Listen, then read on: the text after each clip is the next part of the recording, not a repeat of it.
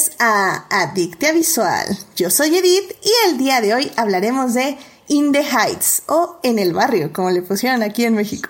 Para discutir, fangirlear, analizar y llenarnos de feels está conmigo Dafne. Dafne, ¿cómo estás? Hola, hola, muy bien, muy emocionada de estar por acá. No hay fecha que no se cumpla. Claro, Estoy claro. muy contenta de estar por acá.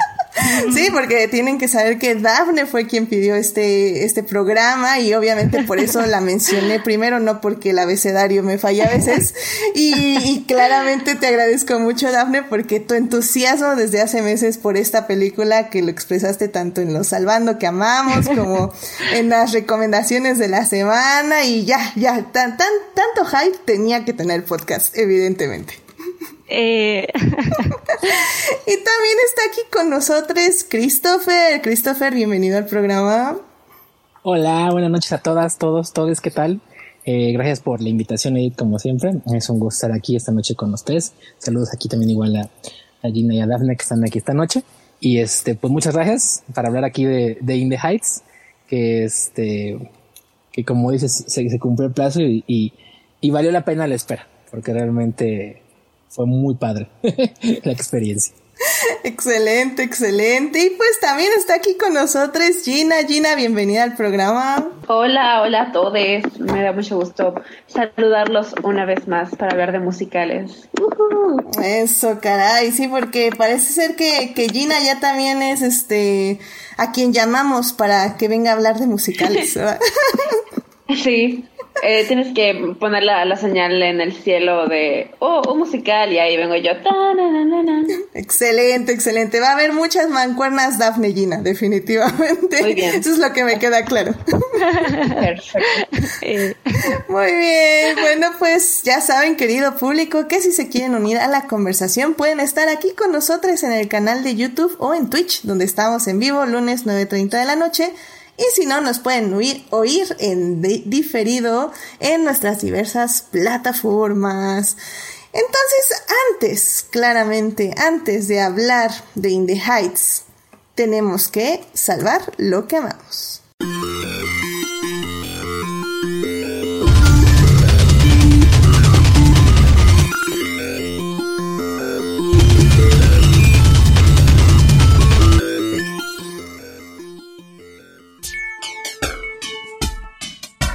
Muy bien, pues ya estamos aquí para salvar lo que amamos. Chris, ¿a ti qué te gustaría compartir con el público esta semana? Bueno, lo que yo quería este, compartir esta semana, eh, que me hizo muy feliz la, semana pasada que estrenó, fue el quinto episodio de la segunda temporada de High School Musical, The Musical The Series. Eh, el episodio se titula De Quinceañero, el quinceañero. Y básicamente fue un episodio que, de hecho, Disney lo promocionó mucho, Disney Plus lo promocionó mucho por ser eh, temáticamente eh, relacionado con el mes del Pride, porque básicamente fue un episodio donde Carlos, que es uno de los dos, uno, de los personajes gay de la serie, eh, aunque cumplió 16 años, su novio Seth le, le organizó un quinceañero, que es este, les digo, cumplió 16, pero lo para celebrar su quinceañero, porque es algo que, que- un sueño que tenía como desde que tenía como 10, 12 años, según lo que cuentan en la serie. Y eh, pues fue muy padre como eh, la, la forma en la que eh, eh, en la, en, en la que Tim Federle, que es el, el showrunner del, del episodio, junto con Kimberly McCullough, que fue la escritora, y Emilia Serrano, que fue la directora del episodio, eh, armaron este episodio que giró en torno a el, bueno, a, a, esos dos personajes, a, a Carlos y a Seth, que son la pareja este, gay de- protagónica de la serie, bueno, coprotagónica de la serie, y pues la tradición de, del, quinceañero, de la- del quinceañero, ¿no? Que pues, bueno, como los que nos escuchan desde México saben, eh, y a los que no, pues de, de- si nos escuchan de otro país y, y no saben, pues el quinceañero es una, tradición, es una tradición que básicamente regularmente celebran eh, eh, a, a las mujeres cuando cumplen 15 años en México.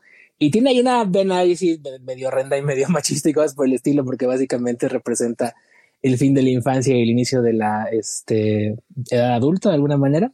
Pero aquí pues fue una reversión porque al final de cuentas fue un chico quien, a quien se lo celebraron.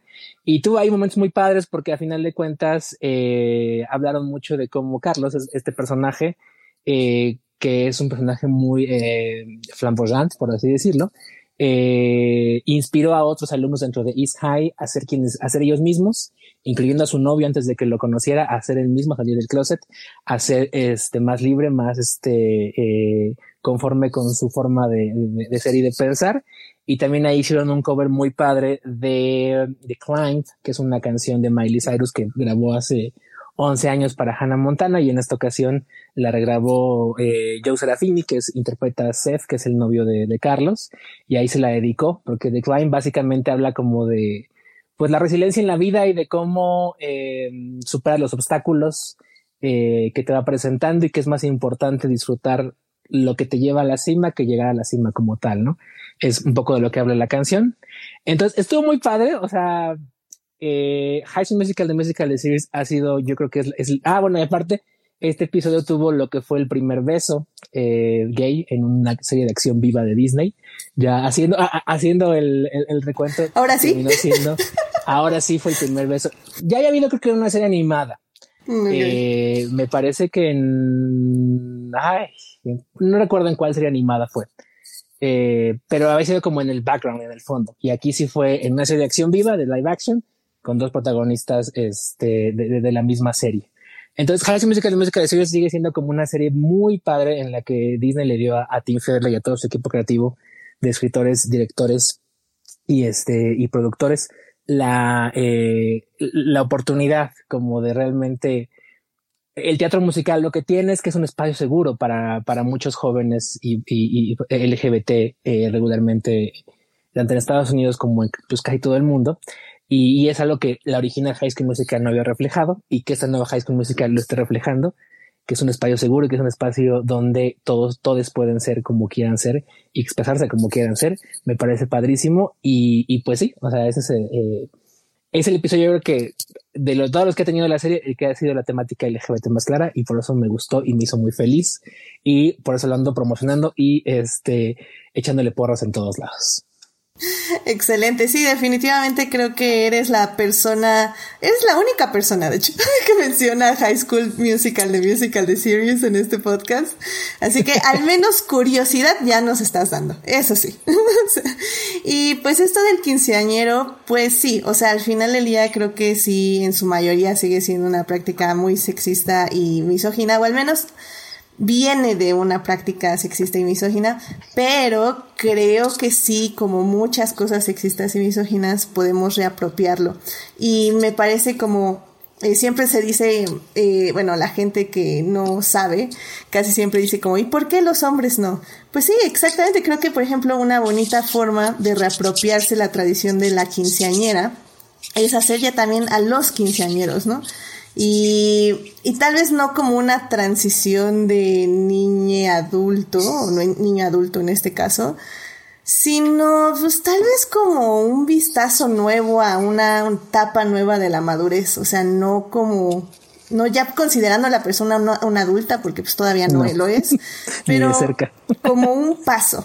No, no, yo, yo sí creo que la vida es como los hobbits. 33 años ya podemos ir viendo que son, que somos adultos o no. Pero bueno, entonces está bien. Me gusta que las nuevas generaciones lo reapropien y esperemos que se pueda reapropiar de una manera sana y bonita y significativa sobre todo. Así que muchas gracias Chris por traer esto y pues ya saben, High School de Musical, no, High School Musical de Musical de Series está en Disney Plus, ¿no? Supongo yo. Sí, así Excelente. Muchas gracias Chris. Eh, Dafne, ¿a ti qué te gustaría compartir con el público esta semana?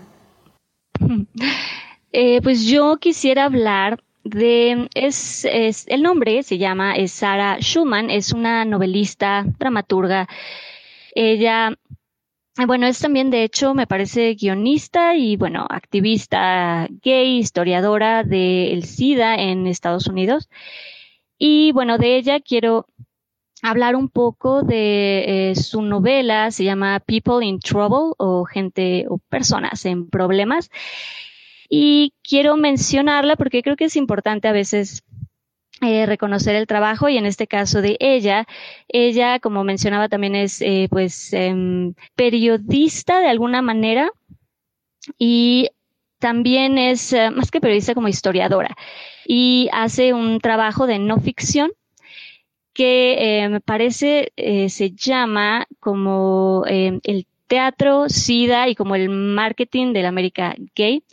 Y en este trabajo pues explora mucha, mucha de la mitología que hay detrás del teatro y cómo se ha concebido y contado toda la historia detrás del teatro y menciona que eh, pues justamente eh, la historia de Rent, que es esta historia de eh, Jonathan Larson, está un poco inspirada en su trabajo, en esta novela que yo mencionaba de People in Trouble o Gente en Problemas.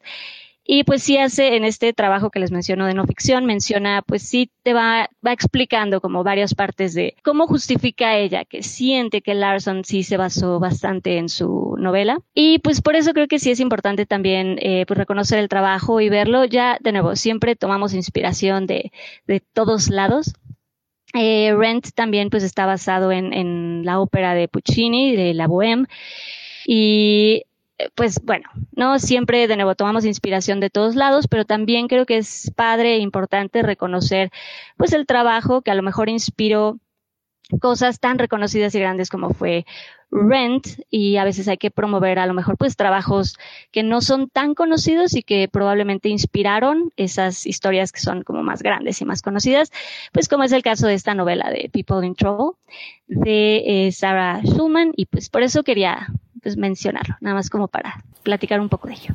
Excelente, ¿no? Me parece muy interesante y, creo que eso es súper importante, ¿no? Creo que, eh, de hecho, creo que hasta es más padre, si, por ejemplo, en el caso de que sean fans de Rent, es muchísimo más padre saber cómo surgió, cómo la construyó, cómo fue el proceso creativo detrás y, y pues al final del día darle crédito a quien crédito merece, ¿no? Porque no es malo, o sea, ahora sí que la inspiración no es mala, copiar tampoco es malo, pero hay que saber hacerlo para, una, hacerlo bien y dos, hacerla con respeto, como quien dice, ¿no?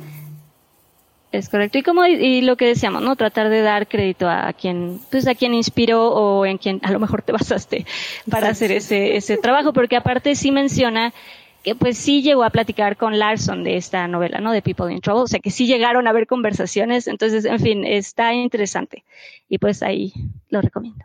Excelente, perfecto, Daphne, muchísimas gracias. Es People in Trouble de Sarah Schumann y supongo que ahí lo pueden conseguir en diferentes medios o hasta en Amazon, supongo yo, ¿no? Perfecto, muy bien. Muchas gracias, Daphne. Gina, ¿a ti qué te gustaría compartirle al público esta semana? Ok, pues esta semana alineándonos al tema, a la temática Pride, junio y todo, eh, quiero aprovechar para compartir con ustedes un proyecto de una amiga muy cercana a mí, una de mis mejores amigas. ella se llama Tami. Tiene una cuenta en Instagram que se llama Arrow and Aces y es completamente dedicado a cómics y dibujos que ella hace acerca de la experiencia siendo una persona aromántica y asexual y son partes de la comunidad LGBTQ, que a veces eh, la gente no se da cuenta que también son parte de la comunidad LGBT, que no lo saben, que no ubican bien eh, de qué trata como que eh, esta identidad sexual. Y pues mi amiga, que es tanto Aro como Ace, se dio este trabajo de crear esta cuenta de Instagram y usar su talento para dibujar para precisamente como normalizar la experiencia de lo que es ser una persona con esa con esta sexualidad o no sexualidad eh, y que la gente pues se, se, vea en ella y diga ah ok hay más gente que piensa y siente lo que eh, yo siento y es normal y es válido y es una identidad que yo puedo hacer mía y, y ser parte de, de esta comunidad y me gusta mucho lo que ella hace porque también lo relaciona mucho con personajes de películas, de series, de la mitología también. Eh, ella se dedica a buscar esos personajes que tal vez no han sido declarados arománticos o asexuales em, a toda luz y todo color, pero tienen pues estas pequeñas señales, estos pequeños indicios en su forma de ser que, se llevan mucho con cómo es una persona asexual y aromática y cómo piensan y cómo sienten, así que ella tiene sus análisis personaje por personaje de por qué ella los considera tanto románticos como asexuales o cualquiera de los dos. Así que creo que es algo muy interesante lo que ella está haciendo. Ella está eh, ayudándose a entender ella misma eh, su identidad y al mismo tiempo está ayudando a los demás a, a verse y reflejarse y también para, para que los demás que no pertenecemos a esta comunidad o no nos identificamos como arománticos o sexuales, conozcamos y aprendamos un poco más acerca de, pues, de estas identidades y eso nunca está de más, yo creo. Así que si la quieren seguir en Instagram, está como Arrow and Aces. Perdón, Arrow and Aces. Es Aces A-C-E-S-A y les Edith les va a dejar el link por ahí, seguramente. Sí, sí, sí, claro que sí, lo vamos a dejar ahí en justo en nuestro Instagram y bueno, también en Facebook y en Twitter, ahí vamos a estar compartiendo, compartiendo la cuenta. Sí, la estoy viendo, está muy padre, la verdad son dibujos muy sencillos, pero, pero sí creo que es, es lo que dices, o sea, tiene mucho awareness, este, informa mucho acerca de lo que es esa identidad y bueno, orientación sexual o no orientación sexual, como bien dices. Y, está muy bien y me encanta, me encanta la recomendación. Hay que darle obviamente más visibilidad a estos nuevos términos que de nuevos, nuevos, nuevos no, pero digamos que sí en relación a todo Se van normalizando un poquito más cada día.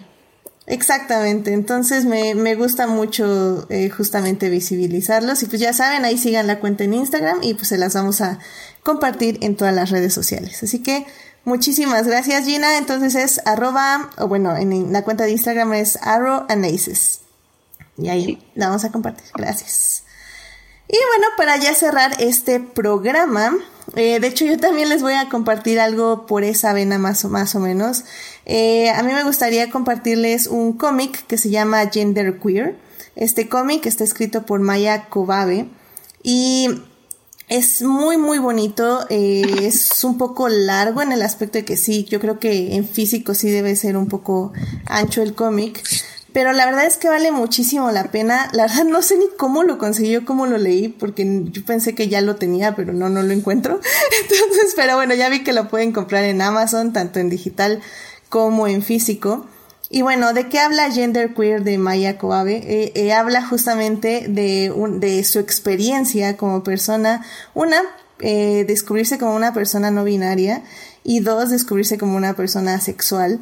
Y habla sobre todo de su niñez, de su adolescencia y de su adultez y cómo fue experimentando, viviendo, sintiendo toda esta, eh, bueno, para empezar, su orientación sexual y su identidad de género, em, lo cual pues sí te, te va diciendo cómo, cómo funcionan en relación, pues sobre todo en, en caso, por ejemplo, de una tía que le decía que este se había nacido como mujer porque rechazaba ser mujer y ella tiene, digo, y ella tiene que hablar con, con ella y decirle, no, pues es esto, es esto, siento esto y esto y, y está muy, muy padre el cómic. Creo que al final del día, este, Maya dice, o sea, hablo, hablo desde mi experiencia y hablo desde cómo yo vivo esto.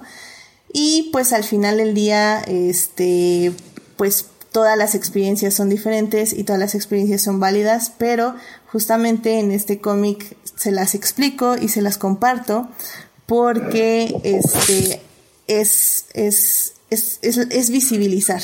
Y es algo que en este momento no muchas personas conocen, muchas personas tienen dudas y está increíble que se informen, informemos y que también sepamos todas las dudas y todos los miedos que toda, que estas dos, tanto la identidad de género como esta orientación sexual traen en las vidas de las personas, ¿no? Y está muy bueno. Váyanlo, búsquenlo, lo recomiendo. Está como en 180 pesos en Amazon, en Kindle. Entonces, la verdad, creo que está súper bien el precio. Y pues chéquenlo, o sea, creo que como bien decía Gina, este, creo que vale mucho la pena informarse y para saber un poco más y conocer un poco más del mundo, porque al final del día esto nos ayuda a empatizar más con las otras personas y, y cómo otras personas ven el mundo y cómo lo experimentan y cómo lo viven. Y eso también nos ayuda a conocernos a nosotros mismos y a quienes nos rodean. Y bueno, justamente en el chat, este, Joyce, hola Joyce, este, nos está diciendo que ella me lo recomendó. Oh my god, Joyce, yo sabía que alguien me lo había recomendado, pero no me acuerdo.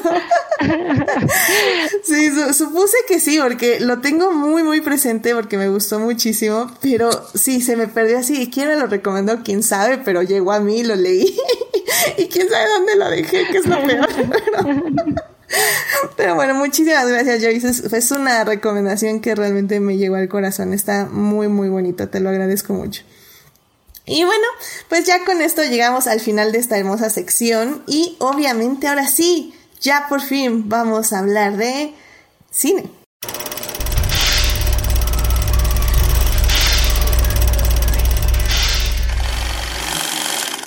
Muy bien, ya estamos aquí para hablar de cine y en esta ocasión vamos a hablar de In the Heights, esta película eh, llamada en México En el Barrio, eh, que es dirigida por John M. Chu, que recordarán porque es el director de Crazy Rich Asians. Y bueno, esta cinta está basada en la obra de teatro musical de Broadway de Lin Manuel Miranda del mismo nombre, In the Heights. Y esta adaptación está escrita por Kiara Alegría Hughes, eh, quien hizo la adaptación. Eh, la cinta básicamente nos habla de un joven llamado Usnavi que sueña, tiene un sueñito que es básicamente ir a la República Dominicana a abrir un bar, eh, porque ahí vivió los años más felices de su vida cuando era un niño.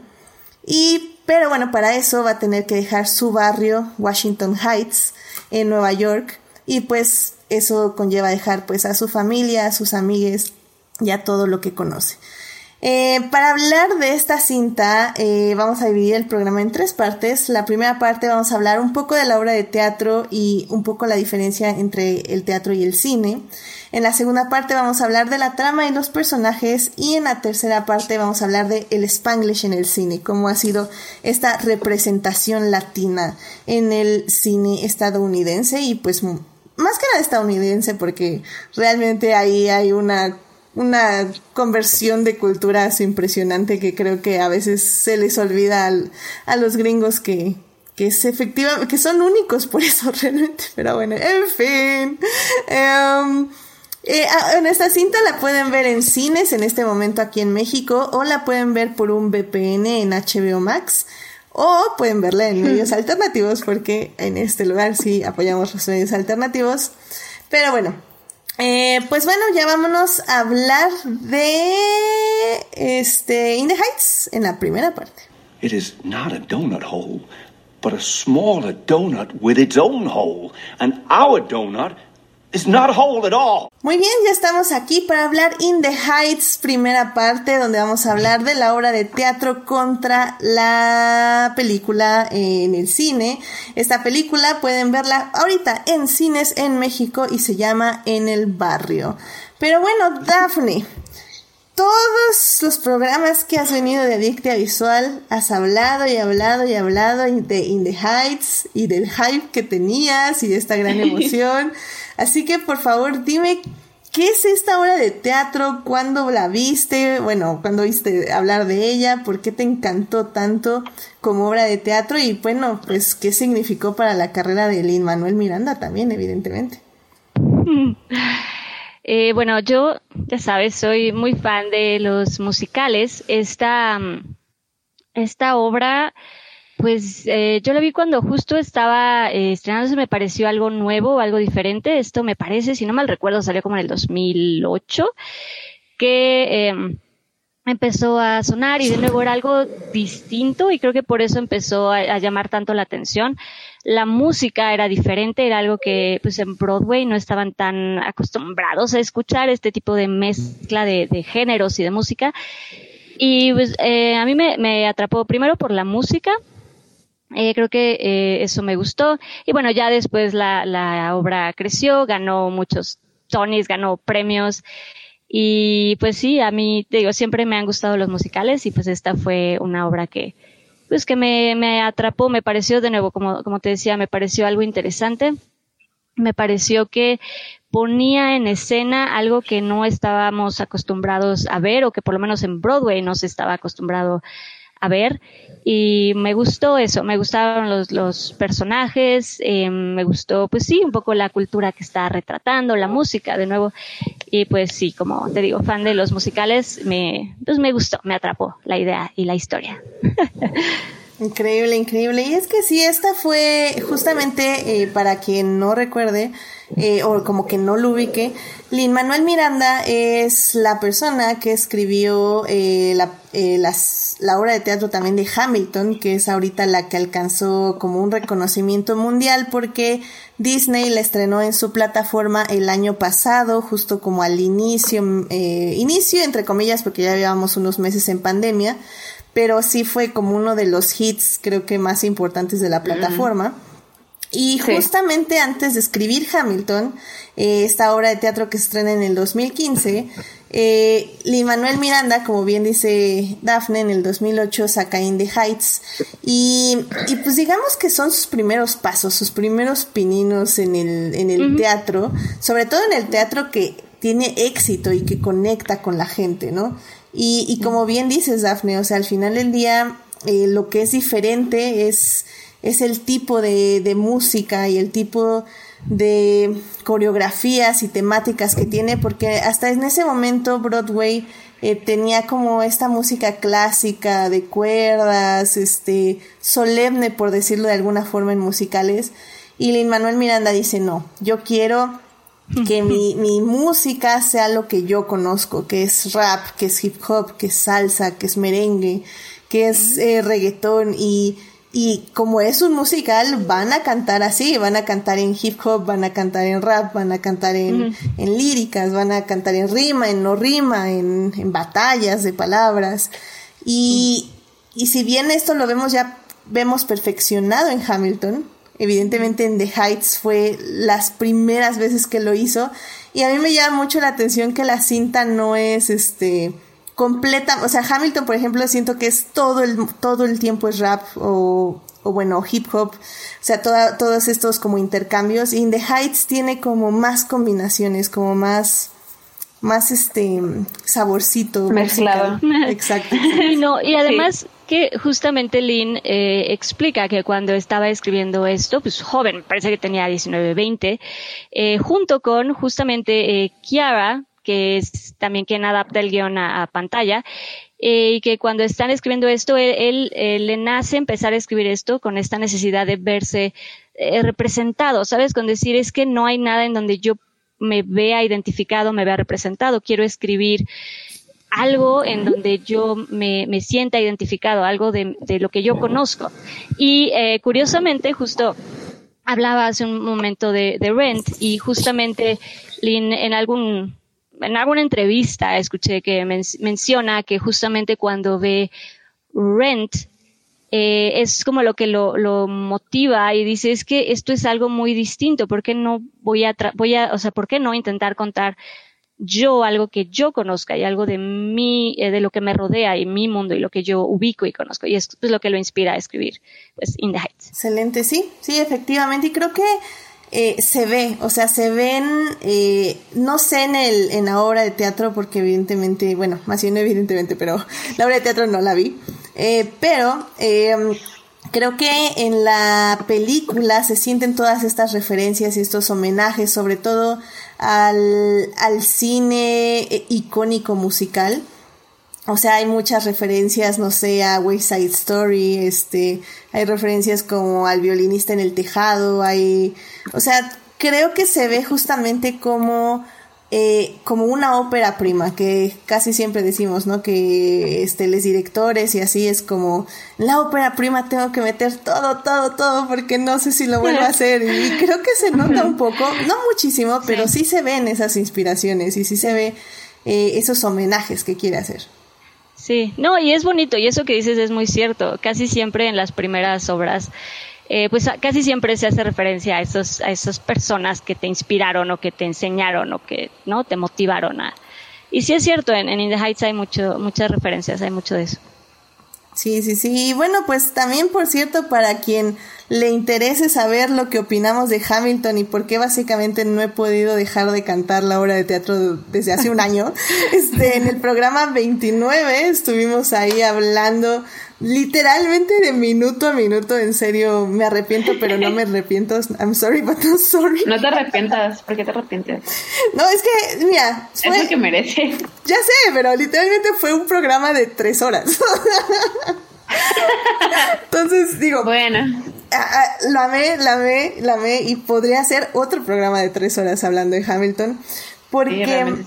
no sé tú, Gina, pero creo que. Eh, lo más interesante de este tipo de obras este, musicales, al menos de lo que hace Lin Manuel Miranda, un poco su estilo, es también que son musicales que no puedes ver solo una vez. O sea, son musicales que tienes que ver varias veces para captar todos los detalles, como todos los leitmotivs, todas las rimas, todo, toda la intención, ¿no? Sí, así es. Lo que tiene Lin Miranda es que es un dios de las palabras y tiene un vocabulario más grande que creo que el diccionario que tengo aquí en mi casa. O sea, él usa palabras que yo jamás en mi vida había escuchado y las usa en sus letras como si nada y nada más te dejas llevar.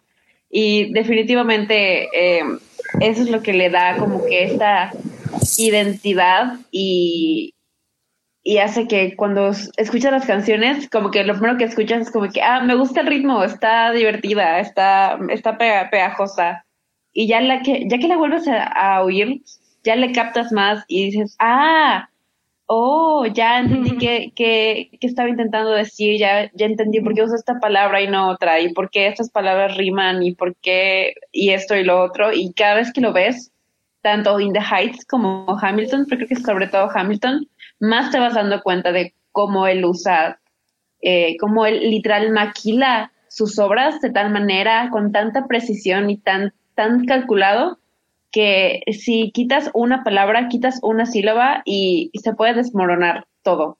Está así meticulosamente hecho y eso es algo que, que hasta la gente que no es tan fan como del estilo de Hamilton o In the Heights, eh, es algo que le reconocen a Link, que tiene un talento para las palabras y para crear eh, historias donde la música y la letra son la, el alma es, es, impresionante. Sí, completamente de acuerdo, completamente de acuerdo. Y es que, como bien dices, es que al inicio sí abruma, o sea, no abruma en el mal sentido, o sea, simplemente eh, estás captando lo que, ahora sí que lo primero que captas, valga como una redundancia ahí rara, ¿no?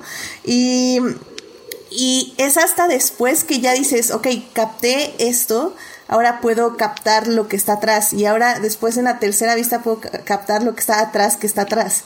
Y eso a mí, a mí me encanta y me sorprende de Manuel Miranda y, y me sorprenden todas sus obras, o sea, no, no son de sus obras de Tiene muchas capas. No, no es nada más como lo primero que escuchas es todo, pero ya le vas quitando una capa y hay otra cosa abajo y le quitas una capa más y hay algo más abajo y así puedes seguirle quitando capas y capas y capas.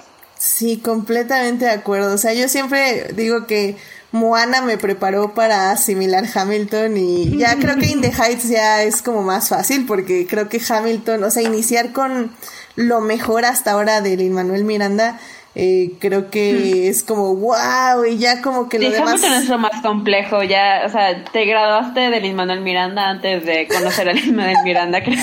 ya sé, ya sé, no, y es que sí, o sea, sí se nota, no digo que In the Heights sea mala, simplemente sí se nota que es un trabajo menor, pero en el aspecto de que estaba empezando y que evidentemente pues eh, pues quería, como decimos, meter un poquito de todo.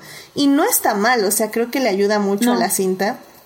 Creo que todo lo, bueno de In the Heights eh, está pulido y eh, energizado al 3000% en Hamilton. Si te gusta In the Heights, eh, te va a encantar Hamilton si no has visto ninguna de las dos, porque es In the Heights, pero a la octava mil potencia. ya sé. No, y de hecho, curiosamente, con esto que menciona Gina de, de em, pulir el trabajo y de todo al, al mil por ciento, con Hamilton es 100% es correcto, es con Hamilton, pero creo que también algo que a mí me pareció muy interesante eh, en esta parte que queremos hablar de la obra y la película creo que sí me parece interesante que incluso se siente que tanto Lynn como Kiara, que al final también estuvieron em, en la creación de la obra y también están detrás de la película, creo que en la película sí se siente eh, la madurez que tienen ahora. Eh, obviamente con la inteligencia de no cambiar todo el trabajo, pero sí creo que supieron eh, ¿cómo te digo? Como actualizarlo, como estos detalles, como sabes que vamos a agarrar esto que nos encantó y que ganó premios y que fue bueno, pero vamos con esta inteligencia y este conocimiento que ya adquirimos con la vida y los años, vamos a, vamos a retocarlo, vamos a pulir, vamos a vamos a retocar la historia, vamos a reacomodar, vamos a hacer ciertos ajustes que, en mi opinión, creo que funcionan bastante bien. Sí, la verdad yo no vi algunos videos en YouTube eh, interesantes, de hecho, eh, que comparaban un poco eh, la obra con la película, pero todavía así literalmente los están empezando a sacar, entonces no pude ver mucho acerca de eso. Pero pues ahí sí, ahora sí que ahí tú nos dirás, Dafne, conforme vayamos analizando la película. Eh, sé que sí hubo mucho trabajo editorial en el aspecto de que sí se quitaron canciones y escenas para reducir el tiempo de la película. Canciones, eh, eh, sí, cambiaron el orden de algunas cosas y bueno, y agregaron algunas otras. Y creo que le ayuda. O sea, al final del día se siente, se sigue sintiendo una peli larga porque siento que generalmente los musicales, no, no todos, evidentemente, pero sobre todo los que están así 100% basados en obras de teatro, eh, creo que tienden a sentirse largos, porque las obras de teatro están diseñadas para ser más largas que una película. De dos actos, de hecho, con intermedio. Exactamente, exactamente. con un intermedio. De hecho, yo sí me tuve que parar en algún momento porque ya no aguantaba. ¿A poco? Esa... ir al, como de, ah, y tú eres el experto de obras de teatro, Chris. ¿Qué pasó? Eh, eh, en el teatro hay intermedio y es cuando vas a... Ah, este, sí, en el cine no hay. El agua te pasa la factura y sí, así como de, ay, entonces este... Ya ni le estaba disfrutando porque era así como de... Y todavía le faltaba como media hora, entonces dije, no, sí tengo que salir. y fui corriendo. Este, pero sí, como que sí dije, ay, Ahora entiendo por qué la novicia rebelde tenía intermedio en el cine incluso. Ay, sí es cierto, la novicia rebelde tiene intermedio, tienes toda la razón. Sí, bueno. Hasta Hamilton, cuando la ves en Disney Plus, tiene intermedio. Bueno, pero es obra. Pero esa sí, sí es obra, sí, sí, sí. pero por lo menos tuvieron el, el, el, el, pues la consideración de dejar el intermedio. dejar el intermedio, sí, sí, sí. No, y es que aparte cuando novicia rebelde estrenó en, el cine, todavía existían los formatos que eran como más, bueno, que eran los formatos, los roadshow, que eran formatos premier, y también, aunque era cine, había intermedio a final de cuentas. Entonces, por eso estaba insertada esa, este, e, ese intermedio fílmico. Y para efectos de mantener el, mantenerla como se en cines, por eso la novicia rebelde de, que está en Disney Plus, y en general siempre, tanto en VHS como en DVD, mantiene ese intermedio fílmico. Obviamente recortado, porque me parece que eh, cuando se estrenó en el cine originalmente era un intermedio de 15 minutos más o menos. Por lo mismo, para que la gente fuera a comprar palomitas o, al sanitario. que no, no se empujaran en la salida, básicamente, ¿no? Sí. Sí, de hecho aquí es... Sí, sí, sí, sí, sí, lo sentí. Porque fue así como de, rara vez me pasa, porque así fue así como de, ay, ya lleva dos horas y le falta media hora. Porque bueno, de hecho no, dura, dura, dos horas veinte más o menos. Sí, sí, es, sí, es algo larga. No, y, y justo obvio, también por lo largo sí se entiende que tenían que quitar lo que dicen, no, muchos, eh, pues quitar personajes, quitar canciones, me parece que quitaron de hecho seis canciones, seis números, porque pues sí, de por sí ya es larga, además de, digo, hablando un poco en cuanto a producción, pues cada número musical te cuesta, sí, costó bastante, porque aparte, pues no, no se les ocurrían ideas así como sencillas y baratas, porque eh, John M. Chu se fue con todo, dijo, no, no, yo quiero, yo quiero todo, yo quiero albercas, yo quiero las volando de los edificios. Y de los edificios. mi personaje principal corre por la calle gritando y se ven las telas. Aunque solo es una balada donde nada más está cantando sobre qué quiere irse de su barrio, pero vamos a echarle todo. Todo. Entonces sí, pues obviamente cada número pues costaba una lana, ¿no? Entonces sí era como, no, a ver, optimicemos y lo que no sea necesario, bye. Sí, sí, de hecho, bueno, en el chat eh, está Uriel y nos está diciendo hashtag regresen los intermedios, eh, él, él, también es este partidario de que regresen intermedios, que eh, em, me divido, ¿eh? Yo, yo estoy así como en la banca, ¿eh? tienen que convencerme con sus argumentos, porque eso de los Es una intermedios... película todo- larga, tal vez, siento que tal vez valga la pena, pero también creo que a veces cortar la inspiración de la película a la mitad. O, o- a veces no o sea, imagínate pero exacto. bueno. tuvieras que aventar el Snyder Cut en cine. Pues es que sí, es que, es que, digo, a mí me entrenaron así con vara cinematográfica de ver ocho películas seguidas y no puedes pararte a ir al baño, entonces, o sea, perdón, Es verdad, es verdad. Dafne, Da- a Dafne también le entrenaron así, no, no, no me dejará mentir. Si mi mamá me metía al baño antes de entrar al cine, era como que no, no vas a salir a meter a la película, ve al baño antes de que Ahorita, entremos a la sala. sí. Es Exacto, correcto. entonces más bien es, es una cosa de disciplina. Sí.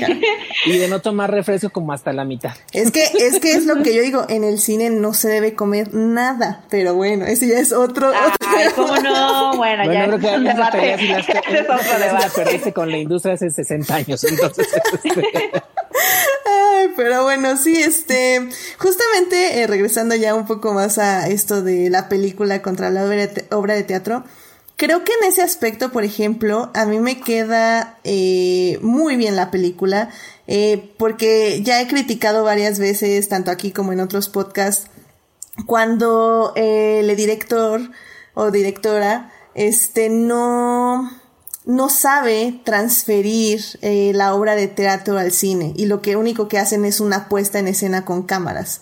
Y eso siempre a mí me parece como muy aburrido y poco pues hasta sí aburrido o sea no nada imaginativo ajá nada creativo efectivamente y creo que aquí me parece excelente cómo el director lo transforma porque es eso o sea yo creo que o sea, Lin Manuel Miranda en sus letras, en su, en la obra de teatro, quería transmitir la ciudad, quería transmitir la energía de las calles, de cómo la gente interactúa con todo lo que la rodea, ¿no? Y cómo se alimenta la comunidad de esa energía.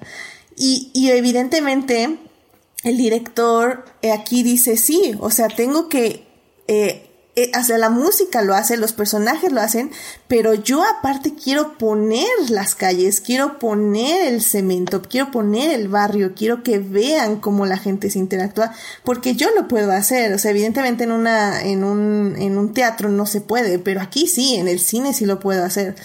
Y eso me parece increíble y qué bueno que sí fue un director que pensó así, porque creo que era muy fácil encerrar a los personajes en, en departamentos y en las tienditas y mostrarlos en una calle platicando.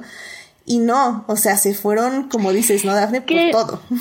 Sí, no, y, y que no podían, que hubiera sido muy triste que hicieran eso, porque la misma música, la energía de la música te invita a tirarlo todo, o sea, sí a decir, no, esto no puede estar contenido en, en, en En un departamento, ¿no? O sea, en el escenario lo que funciona es, por ejemplo, la coreografía y la energía que tienen todos, por ejemplo, en el baile, eso te contagia.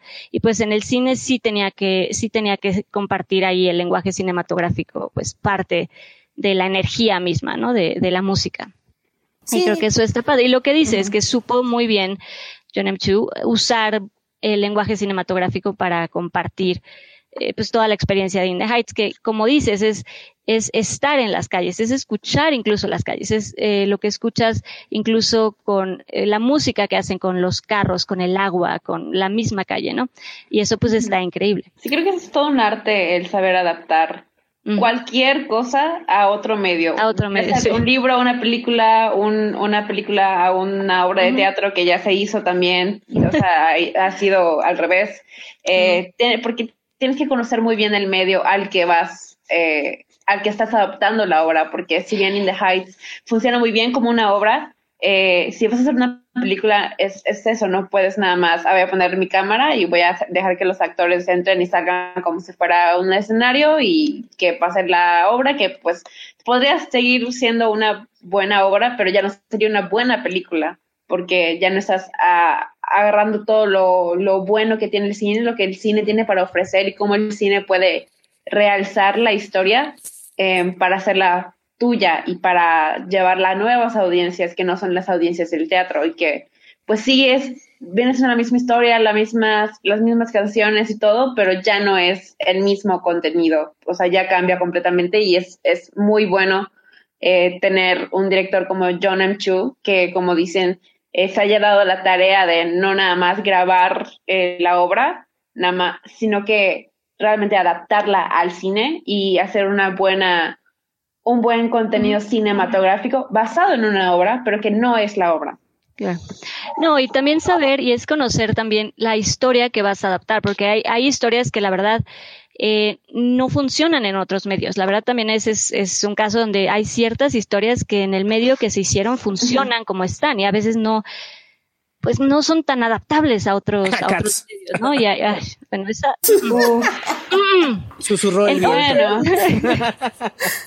Pero sí, o sea, la verdad es que sí, es un claro ejemplo, ¿no? Hay, hay historias que, que funcionan bien en el medio en el que están y de nuevo, como dices, ¿no? En este caso, In the Height, pues fue, fue perfecto para adaptarse a, a cine y para, para hacer lo que se hizo con la peli, que está muy padre, que se Fíjate que bastante. yo creo que Hamilton es una de esas cosas que están, que están muy bien donde están, Exacto, en, exacto. medio donde están y Exacto, cambiarla, yo tratar de adaptarlas. Eventualmente va a llegar Por piedad no, o sea, por porque es- piedad no. Es Yo pido que inevitable. no. Yo de verdad Yo lo pido que pienso no. y cada vez que veo la obra digo, Déjenla en paz. imposible de hacerlo en en paz. Sí, Creo yo que también. es un O sea, buen podría reto. hacerse, pero sería, Sí, creo que sería no muy cagadero. Yo siento que sería muy cagadero. Muy capaz. Porque No, Y aparte, que la este juego que hacen con de que eh, el personaje de, de, perdón, el personaje de um, Lafayette sea Jefferson y este doble casting que hacen, eso no lo puedes adaptar al No cine. Eso sí. tienes que se conseguir pierde algo. de, de, de ley, eh, sí, eh, se pierden cosas que a lo mejor dices, bueno, entonces eso no, eso vale la pena para tener una película de Hamilton, pero no, yo creo que Hamilton sí sería algo muy, muy, es una tarea herculiana tratar de adaptar eso al cine, bien. Yo también creo, estoy igual. Yo In the opino Heights- igual que In the Heights quedó mejor. Tú- tú- No, In the Heights, es que Ajá. sabes qué lo que decimos. Creo que In the Heights se prestó y fue un muy buen ejemplo sí, porque sí, había sí. muchos, muchas cosas que lo que decimos, ¿no? Que la obra no permitía, que no es que esté mal, la obra es increíble y tiene muchas cosas que el reto actoral eh, defendía, ¿no? La coreografía, la energía que ellos solitos y los mismos actores tenían que dar, pues aquí les ayuda mucho el, el, el ambiente y la, y, y la cinematografía, lo que decíamos. Entonces creo que In the Heights, pues se, se prestó para, para que fuera una cosa increíble en cine. Porque además, digo, muchos ejemplos, ¿no? Pero por ejemplo, cuando en esta canción de Benny's Dispatch, cuando Benny está en el, en la obra, En el- lo del pues ponen el, ponen el ruido de los claxons, ¿no? Cuando les dice, este, honky- eh, bueno, que les pide que toquen el claxon si, si quieren que él esté en el micrófono, ponían el audio de los carros, pero el verlos, el ver que él está Sí. y que lo pueden ver y que todos lo están, sabes que están ahí, que es parte de pasan la al calle, lado.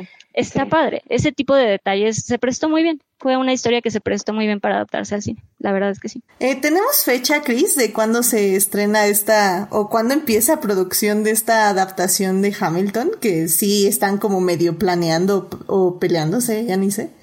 Yo lo que sabía es que no, todavía no. O sea, Este año todavía no tienen planes. de hecho, eh, la única razón por la que se adelantó el estreno de, de Hamilton, el- la filmación en Disney Plus, adelantó un año, año y medio, fue Sí. por la pandemia. Pero ahí tenía, ah, creo que había ahí como una cláusula, este, de, como de exclusividad teatral, por así decirlo, de que Lin Manuel no permitía que se adaptara a, a otros medios o que sonara en este caso la versión fílmica hasta después de cinco o siete años por una cuestión de este de, de, de, de contrato, de, de contratos en Broadway y cosas por el estilo, que finalmente se supercedió por la, por la pandemia, ¿no?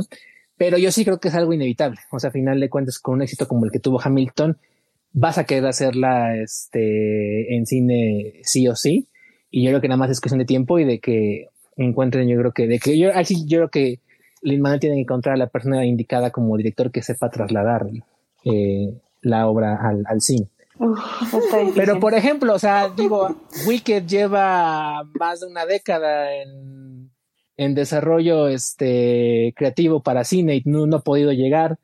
Este, Imagínate, y Wicked Dear, se da mucho más para, hacer una película que Dear Hamilton. Evan Hansen ¿Qué- también qué se tardó cosa? como 10 años, entonces Sí. como 6, 8 años más o menos. Entonces, No. digo, puede tardar, no tampoco digo que sea así, ya y en 2023 la vamos a ver. Pero creo que sí es, es este inevitable. No, y de hecho, curiosamente, Wicked ya va a estar a cargo de John M. Chu también. Vamos a ver qué hace con, bueno, es güey que también ha tenido ya como seis directores y este. Sí, no, pero ojalá que. De hecho, estaba viendo, por ejemplo, que In the Heights, y ya, me, ya, encontré la razón por la cual es una coproducción entre Universal y este. Y Warner.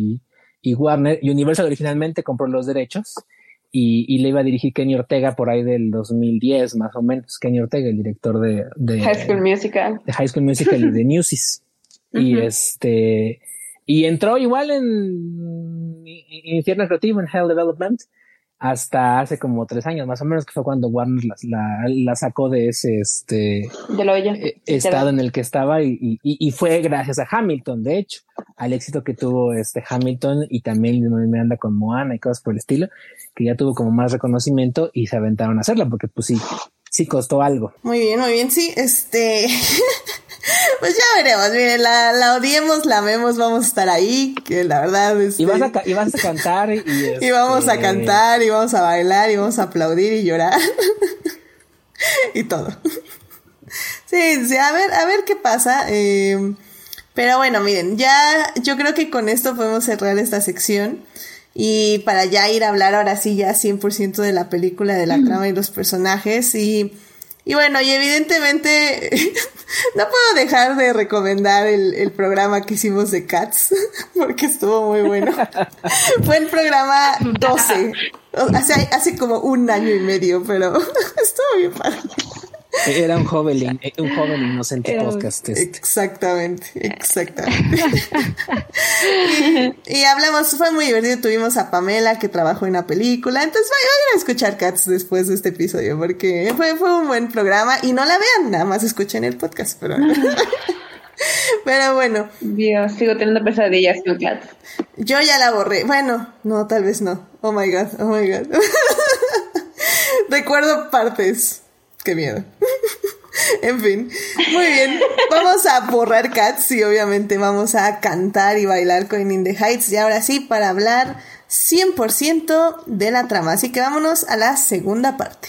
Blow that piece of junk out of the sky! Muy bien, ya estamos aquí en la segunda parte del programa para seguir hablando de In the Heights. En la primera parte estuvimos hablando de la obra de teatro y un poco de eh, la obra contra el cine y por qué nos gustaron o no nos gustaron estas diferencias. Bueno, sí nos gustaron, ya, ya escucharon la primera parte, así que sí, sí nos gustaron eh, cómo hizo esta adaptación cinematográfica, cómo se hizo.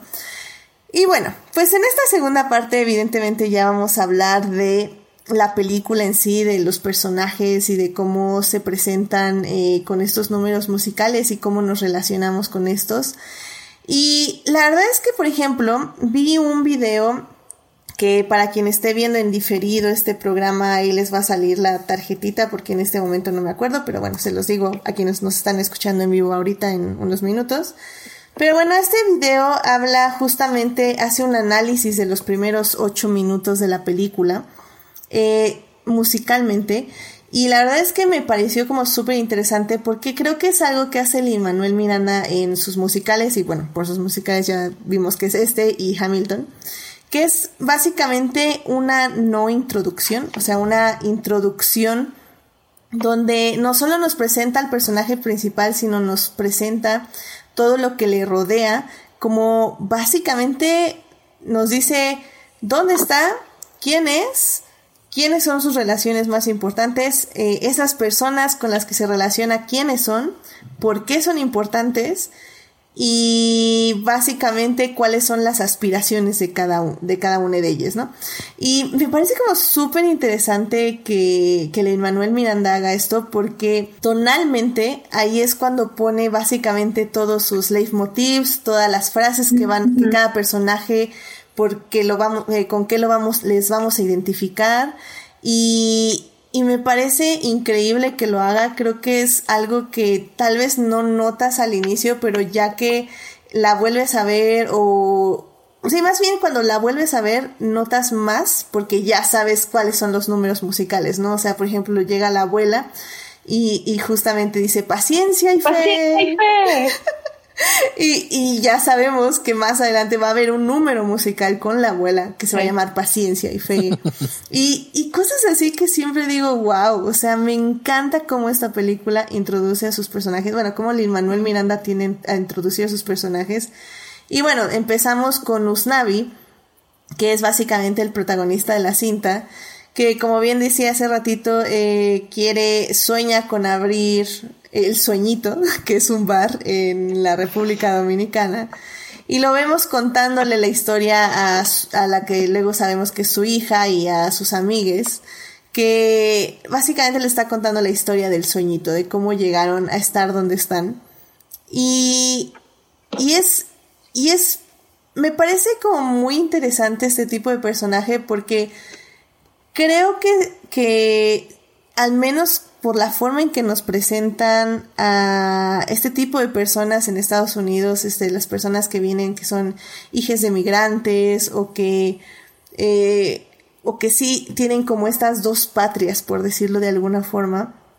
Eh, él, él mismo dice, ¿no? Todos aquí tienen un sueñito y todos quieren hacer algo con su vida, tienen planes para hacer su vida.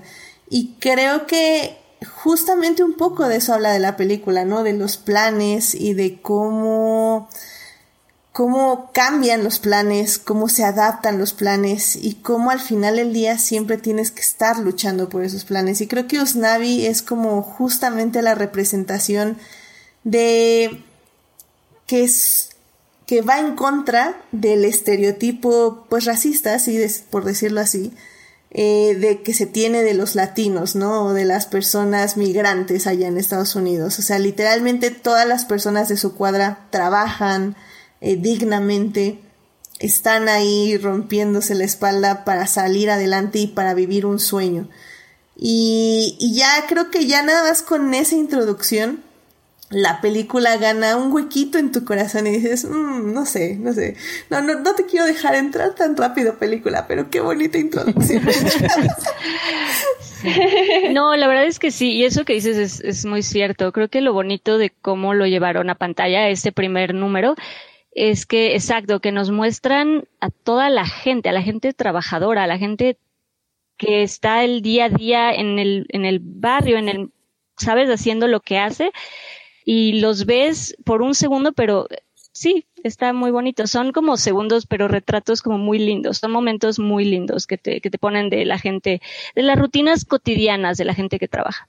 Además de que muchas de esas personas. De, variedad, perdón. No, sí, de todo el abanico de variedad de personas que viven en, en, the height, en los heights, en el barrio, desde los conserjes, los que cocinan, los de la barbería, la enfermera, el doctor, el policía este, y pues todo, que, que, hay de todo realmente, que sí puede que sea una comunidad latina y tal vez piensen que es homogénea, pero no lo es. Cada quien es diferente y todos, hay de todo, literal. Sí, y que como parte curiosa, de hecho, como sí grabaron en, bueno, no sé si sí es In the Heights, pero sí, sí se llama Washington, Washington Heights. sí.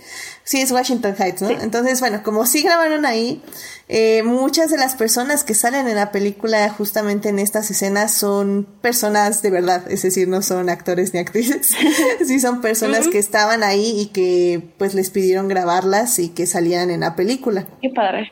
¿Eh? de hecho, estoy leyendo que la mayor parte de la película se filmó en la esquina de la 175 y Audubon Avenue, que es básicamente donde está la bodega donde vemos la bodega y es una eh, tienda de un supermercado en la vida real. O la, el número de la piscina fue filmado en High Beach Pool, que también es una piscina en este en, en Harlem, en Washington Heights, ahí en este en, en, en Nueva, York. Eh, Paciencia y Fe fue este, filmada en eh, la estación del metro de la novena avenida de Ninth Avenue Station en Brooklyn, que básicamente son las escaleras del Joker, famosamente conocidas por eso. eh, me dio algo, me dio algo. bailando como Joaquín Phoenix. Y la secuencia del túnel fue filmada, en la secuencia del túnel de Paciencia y fue, fue filmado dentro de la estación de la 191 también. Entonces sí, fue la mayor parte fue filmada en este en, en Nueva York. Y dato curioso, eh, West Side Story, la película de Spielberg que va a salir a finales de este año, se estaba grabando al mismo tiempo que In the Heights y Manuel Miranda fue a visitar a Spielberg al set. Sí, se escapaba para ver qué estaban haciendo. Sí, de, hecho, cuando fui al cine, este, pasaron el tráiler de, de, West Side Story y como empezó y tenía como, no sé qué decía, pero había como un, un, letrero en español. Yo dije, ah, chinga, ya empezó la película, pero no era el tráiler para, para Story. Sí. No, pero y lo que decimos justamente de la adaptación de, de, la obra al cine, creo que justamente lo padre es que pues sí, de alguna forma esta carta que le hizo Lin Manuel Miranda a Washington Heights, pues la pudo hacer y la pudo filmar en Washington Heights y eso está muy lindo. Fue, que fue básicamente donde creció, porque de ahí se inspiró para escribir la obra. Entonces, sí, creo que es muy notable que es un musical autobiográfico eh, en muchos de, la, de los aspectos de las historias que cuenta. Eh, de hecho, Manuel Miranda ha dicho que él es Usnavi, básicamente. Y la única razón por la que no lo interpretó es porque pues, ya se dio cuenta que ya no está en edad para interpretar a Usnavi. Y por eso mismo eligió a Anthony Ramos, que es como uno de sus protegidos más este, recurrentes. No, y que la verdad Anthony Ramos lo hace a lo de la vida y lo hace muy bien. Además, mis partes favoritas de toda la película es el cast. El cast está así perfecto, no, no le cambiaría nada. Sí, no. No, y la verdad es que Anthony Ramos lo hace muy bien. Y algo que yo agradecí mucho es que no trata de ser Lin Manuel Miranda, como que no trata de copiar el estilo de, de Lin, como que sí supo apropiarse de, de la música y de lo, del personaje. Y eso está muy padre. Y es curioso porque él sí no ha hecho este papel. O sea, este eh, Anthony Ramos no hizo a este a, Usnavi en Broadway. Eh, no en Broadway, pero sí lo hizo en la obra, sí lo interpretó también en obra. No me acuerdo ahorita en qué producción, pero sí ah, fue Usnavi en algún teatro, donde de hecho creo que Lynn lo vio y sí dijo, híjole, ese es Usnavi. De ahí se lo jaló. y de ahí lo jaló. Digo, ya para otros proyectos, ¿no? Pero, pero sí. Sí, sí. Y lo hace increíble. La verdad es que Anthony Ramos creo que lo hizo, lo hizo muy bien. Lo cual la verdad es un detalle que aprecio muchísimo, o sea, que Lin Manuel Miranda sí haya dicho como, no, ¿sabes qué? O sea, en serio yo ya, o sea, ya es otra edad, no es la edad del personaje ni lo que en realidad significa el espíritu del personaje y que si diera un paso atrás para no interpretarlo, o sea, la verdad, creo que muy pocos directores lo harían, o sea, al menos creadores pues este harían eso y se lo agradezco profundamente y porque ese güey el de Van que todavía quiere el, ¿cómo se llama el actor Ben Platt? Que todavía está interpretando a Evan Hansen cuando hace 10 años que no ya no está para para ser de un niño de secundaria y yo digo, ben, ah, ben, te amo, pero porque no alguien más joven, pero siento que así se hubiera visto si Lynn hubiera sido Navi y me encanta que haya sido el piragüero. Eh, eh, le quedó así perfecto el, rol. Y me encanta ese momento, que no puedo evitar sonreír cuando llega y le dice, buenos días, señor Usnavi, sí. güero, ¿cómo estás? Y se, se dan la mano. Y le dice, como siempre, señor Usnavi, me encanta. Y no puedo evitar como pensar en lo que sintieron Lynn y Anthony en ese momento cuando lo grabaron, de que literal pasando la antorcha a, a Usnavi de ahora. Y aparte de que sabemos que son amigos desde hace muchos años y que, pues bueno, toda la relación que hay entre Anthony y Lynn, a mí me encanta esa pequeña, esa pequeña interacción que tienen y, y me encanta todo el, rol, cómo hace el rol del piragüero Lynn, le quedó muy, muy bien. Y para quien no la ha visto, un piragüero básicamente es quien vende raspados. Eso es una cosa que adoré con todo mi corazón. Porque piragua es el, como se les conoce, no sé, en algún otro país de, este, de América Latina. Pero básicamente son raspados. Entonces Luis Miranda vende este, raspados.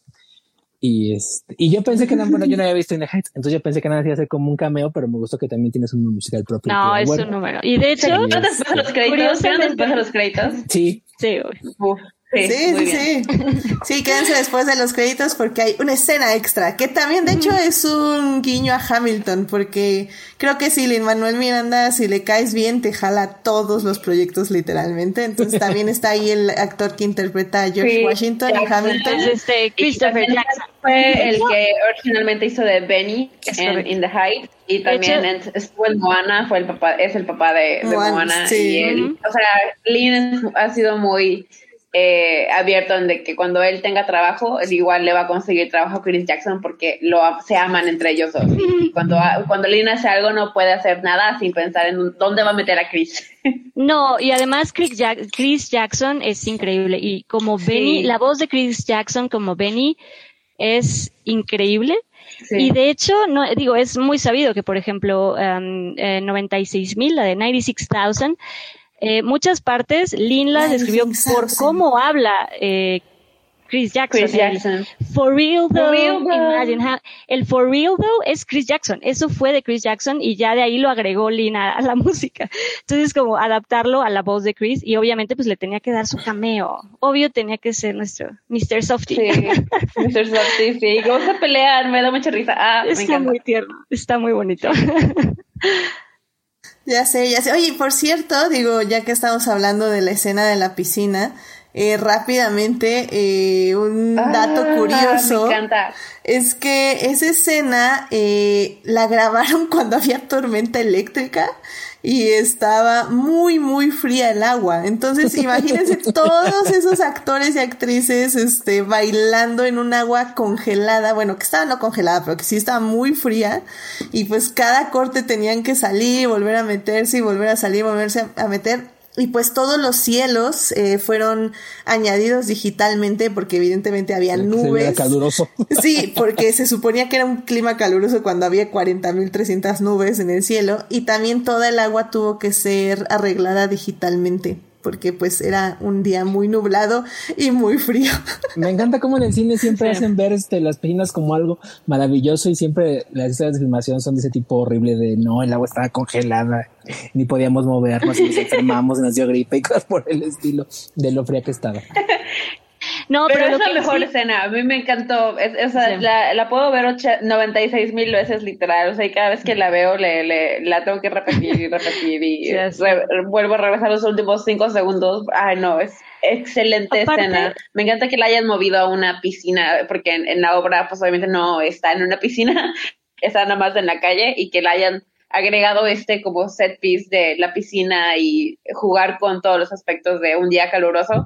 Uf, está, es, yo le daría un Oscar nada más por esa escena. Sí, es increíble. Además, digo, yo la verdad es que es de las canciones que más esperaba para ver la adaptación, porque a mí 96 mil siempre de In the Heights ha sido, siempre es, es mi favorita. Me encanta eh, 96,000 y creo que la adaptaron increíble. Me, me gustó mucho como toda la energía que tuvieron, porque a pesar, eso también lo he escuchado, que a pesar de que sí, en efecto, era un día helado y estaba nublado y estaban con frío, pues tenían que, antes de, que iniciara la toma, como que todos empezaban a llenar de energía y como, no, sí, vamos, y en esta va a quedar chingón y como que se llenaban de energía para, para poder iniciar con todo, la coreografía y, y se siente, está padre. Les quedó muy bien.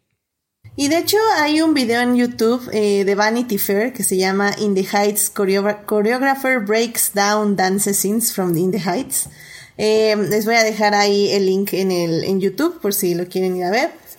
Eh, está, está muy padre porque justamente el coreógrafo habla mucho de cómo se inspiró, en qué musicales se inspiró para hacer los diversos números y habla que en esa de eh, 96,000 eh, se inspiró mucho de Singing in the Rain, porque dice que cuando él estaba creciendo, eh, veía esa película y le encantaba como eh, el contraste básicamente entre que uno que hace de la lluvia, pues huye, ¿no? Porque pues te vas a mojar. Y pues, y como el, el personaje principal está tan enamorado y está tan feliz que pues la lluvia no le importa y está salpicando todo por todos lados. Y dice que ese era un poco el sentimiento que quería transmitir en, la, en, el, en el número musical de que el agua tenía que salpicar y tenía que inundar la pantalla de cierta forma en todos los momentos posibles que, que, este, que estuviera para transmitir ese sentimiento de alegría, de, de, que, ay, miren, es agua y el agua nos está inundando en un día de calor y nos está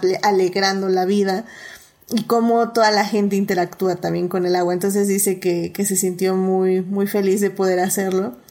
Y y por cierto, en ese video también habla mucho de su inspiración tanto en West Side Story, en este, pues todos estos números musicales y sobre todo en este número eh, donde están dos de los personajes que en este momento se me fueron sus nombres, que es esta...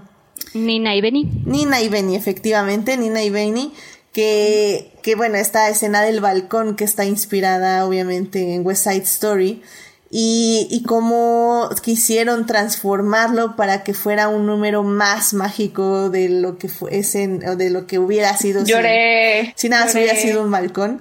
Y digo para quien no haya visto la película es un super spoiler la verdad es que creo que creo que está en el trailer no, no lo he visto pero creo que sí. Sí creo que sí debe, debe estar en el trailer tienes esa escena la por lo menos. Exactamente. Porque es muy visual. Exacto entonces lo que hicieron básicamente es que están en un balcón y los personajes empiezan a caminar en las paredes cual Spider-Man se podría decir, pero parados. Y empiezan a bailar en el balcón, en, en toda la pared y, y, regresan al balcón y eso fue una plataforma que se iba moviendo y pues todos los, todo el número lo tuvieron que hacer alrededor de esa plataforma. Entonces está muy bonito. Mm, eh, tal vez el fondo sí se ve un poquito chafa, siento yo, pero en, en corazón está hermoso, o sea, creo que es, muy romántico. Y muy yo sí me río en esa escena, yo, no, me, estaba, me estaba llevando así toda completita. Hay partes del CGI sí se ve este un poco. Ay, igual, igual cuando vuelan las telas que este en la calle, este se nota mucho. Pero digo, realmente estás ya inmerso en la dinámica de la película y no te importa. Pero sí. en esa parte del balcón y en las telas fue donde más noté el, el CGI. Pero sí, o sea, estoy de acuerdo, yo también lo noté ahí más, pero siento que sí entra como parte de la película, o sea, como esta ah, es que en la convención, o sea, al final de cuentas, que es algo que es, es, parte de la magia del teatro. La magia del teatro es que ves toda una historia suceder en un lugar que no está pasando nada porque es básicamente un escenario. Aquí también hay muchas cosas que, que extienden más allá, pero eres en la convención de lo que estás viendo y te lo crees. O sea, y son escenas muy bonitas. O sea, el, el baile, el, la coreografía araña, por así llamarlo, en, en, las paredes es muy hermosa y visualmente se ve muy padre, igual que la escena de las telas, que es la que comentaba este ahorita. Se ve muy visualmente muy bonita y tiene mucho significado dentro de lo que está pasando en la canción donde ocurre. Entonces, y es que pues realmente no importa. O sea, no, no estamos diciendo, bueno, no estoy diciendo yo en particular que se vea chafa o que se, o, o, que esté mal, sino simplemente, pues se ve, pero pues ahora sí que si aguantamos dos horas de gatos digitales, no me voy a quejar por este, telas bueno, volando. Excelentes gatos digitales. Excelentes gatos digitales. ya sé, y, y, es que saben, o sea, ya como para justamente regresar a hablar de los personajes, creo que Ah, la verdad sí hay, sí, es que siento que hablamos de Lin Manuel como que tiene una gran carrera, porque sí la tiene, sí tiene una carrera ya muy grande en música, en este, pues sí, más que nada en escribir música y en hacer música para películas. Pero bueno, hablamos evidentemente en este caso nada más de In the Heights y de Hamilton. Pero siento que justamente pensando que In the Heights se escribió antes que Hamilton, él sí tiene muy claro cómo las, las canciones tienen que servir al personaje y no solo para mostrarte una emoción, sino mostrarte eh, básicamente toda una gama de emociones, de dudas, de alegrías. O sea, creo que me quedo con esta canción de Nina eh, cuando llega y dice es que yo soy la esperanza de, de este barrio oh. y todos me admiran y todo, y todo, todo el barrio diciéndole, sí, no, la admiramos, no nos preocupamos por ella porque va a llegar lejos. Y ella al mismo tiempo en ese momento diciendo, pero es que estoy defraudando a la gente, me siento como, este, como sí, un fraude, como, como, si no, no diera la talla. Ufa. ¿Cómo les digo que no pude? Como les digo que no pude y todo el mundo así diciendo, no, sí, no nos preocupamos, es lo máximo. O sea, creo que me encanta cómo Lin Manuel logra ese tipo de contrastes en la música porque te habla, o sea, te dice muchísimas cosas en muy, en algo que pareciera ser muy poco. O sea, cómo, cómo expresa también ese contraste, ¿no? Entre las expectativas, los miedos, la inseguridad, y el dolor donde, bueno, no es dolor, sí más bien es como inseguridad en un lugar donde en teoría te tendrías que sentir muy seguro, ¿no? O sea, Nina tendría que llegar y decir, ay, aquí me apoyan, aquí me voy a sentir mejor. O sea, uno pensaría eso, ¿no? Pero no. Porque la apoyan y porque creen en ella, se siente aún más insegura porque sabe que no está cumpliendo. Y, y son ese, esa cosa, esos pequeños detalles en la, en la película y en los números lo que le dan una gran validez y un gran peso musical a la cinta, ¿no? Es que fíjate, creo que es algo muy interesante, es que a diferencia de Hamilton, que es un musical donde la historia está más enfocada en un solo personaje, In the Heights es un musical coral donde son múltiples personajes que van, eh, que tienen distintos arcos narrativos, que obviamente tienen una, tienen una, tienen una cierta unidad temática y tienen un protagonista principal, que es a final de cuentas Navi. Pero todos los arcos tienen su relevancia, tienen un, papel que jugar, tienen algo que decir, algo que contar. Cada personaje, la manera en la que los perfiló, tanto Lin Miranda como, como, como, como, la guionista, porque pues ahora sí que fue un trabajo a, la par, fue que cada uno representa y dice algo eh, respecto a lo que están viviendo en, en Washington Heights.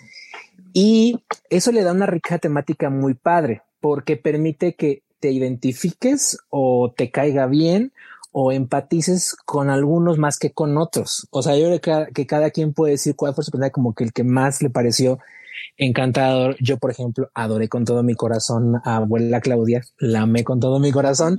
Este es hermosa y la manera en la que eh, Olga Meredith interpreta a abuela Claudia es maravillosa.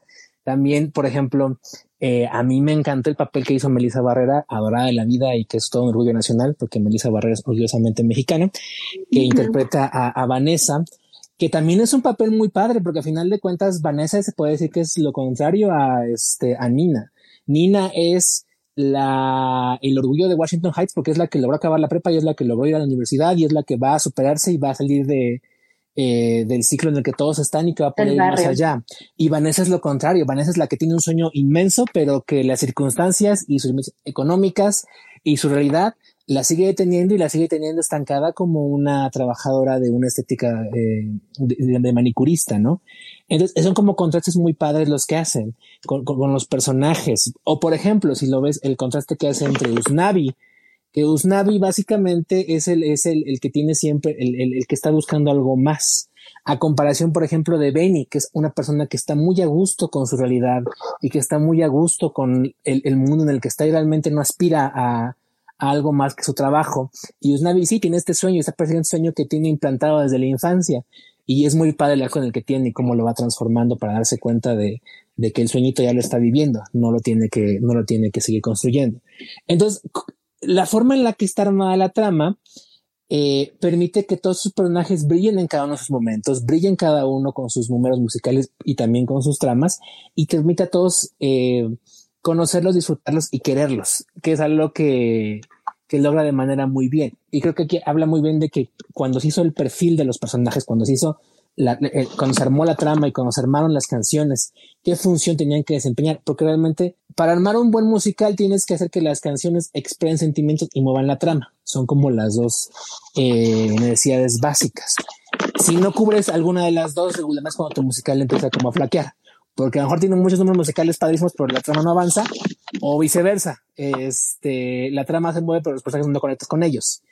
Y, y, ese balance no siempre se logra de manera tan eficiente como, eh, como se logra en, The Heights, que, que, que, es lo destacable que, me, que más me pareció padre. No, y creo que también justamente el hecho de que hayan, por ejemplo, digo, volviendo un poco, perdón, pero a comparar con la obra, creo que también el hecho de que hayan decidido eh, cortar eh, personajes, quitar música, fue también, creo, para dar tiempo en pantalla y desarrollar y conocer más a los personajes, porque hay muchas cosas que se agregan en la película de los personajes que no teníamos en la obra y que se agradecen mucho porque justamente eh, le dan mucho eh, le dan mucha vida y mucha carne a los a los personajes que ya queríamos y que ya conocíamos pero lograron eh, de nuevo reestructurar y, y, que no, y, que nos permitieron conocer más a los personajes. Y entonces eso también se agradece el haber, sí a lo mejor haber sacrificado algunos números, pero nos dieron más historia, nos dieron más, eh,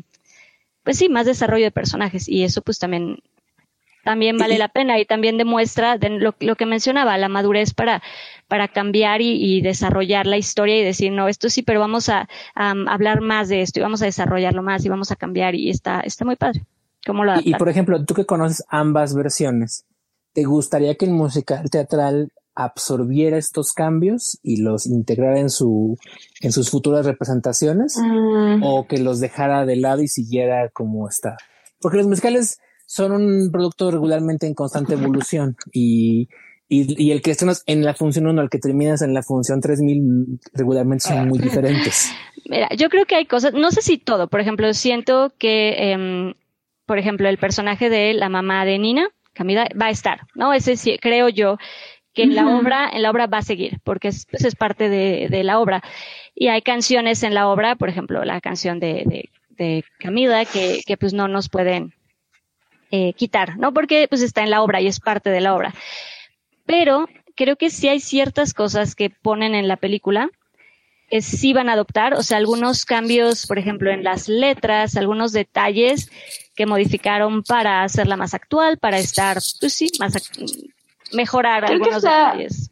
Perdón, creo que está algo difícil que como que los cambios de la película se pasen a la obra porque pues los los cambios que hicieron para la película pues fueron precisamente como para, la, película. y para ayudar como al ritmo eh, porque pues por algo movieron el número de paciencia y fe como de la mitad a un poquito antes de la mitad de la obra hacia casi el final porque eh, es algo diferente lo que está haciendo paciencia y fe en la obra y en la película. Y eso funciona muy bien. sí, y si se llegara a cambiar o sea al a la obra así como está, movería mucho de, de todo. Como el, timing de, de, la obra, porque aparte pues tiene más canciones y otras cosas.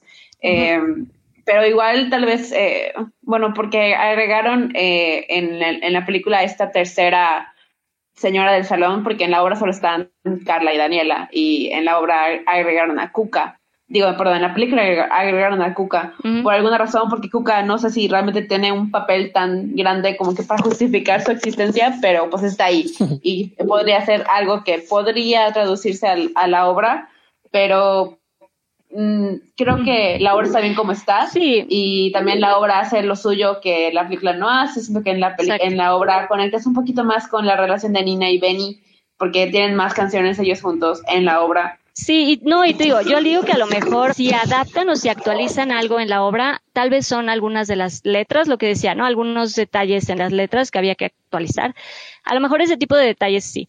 Pero como ya en estructura, así ya cambios grandes, como dice Gina, no creo, porque en efecto lo que dice Gina cambiaría pues toda, toda la estructura de la obra, tendrían que reestructurar todo y está, pues tampoco está no sé si quieran aventarse ese, ese reto de, ¿no? Y creo que, creo que no, de nuevo, creo que en detalles como las letras sí, pero más, más allá, como en estructura, no, no sé.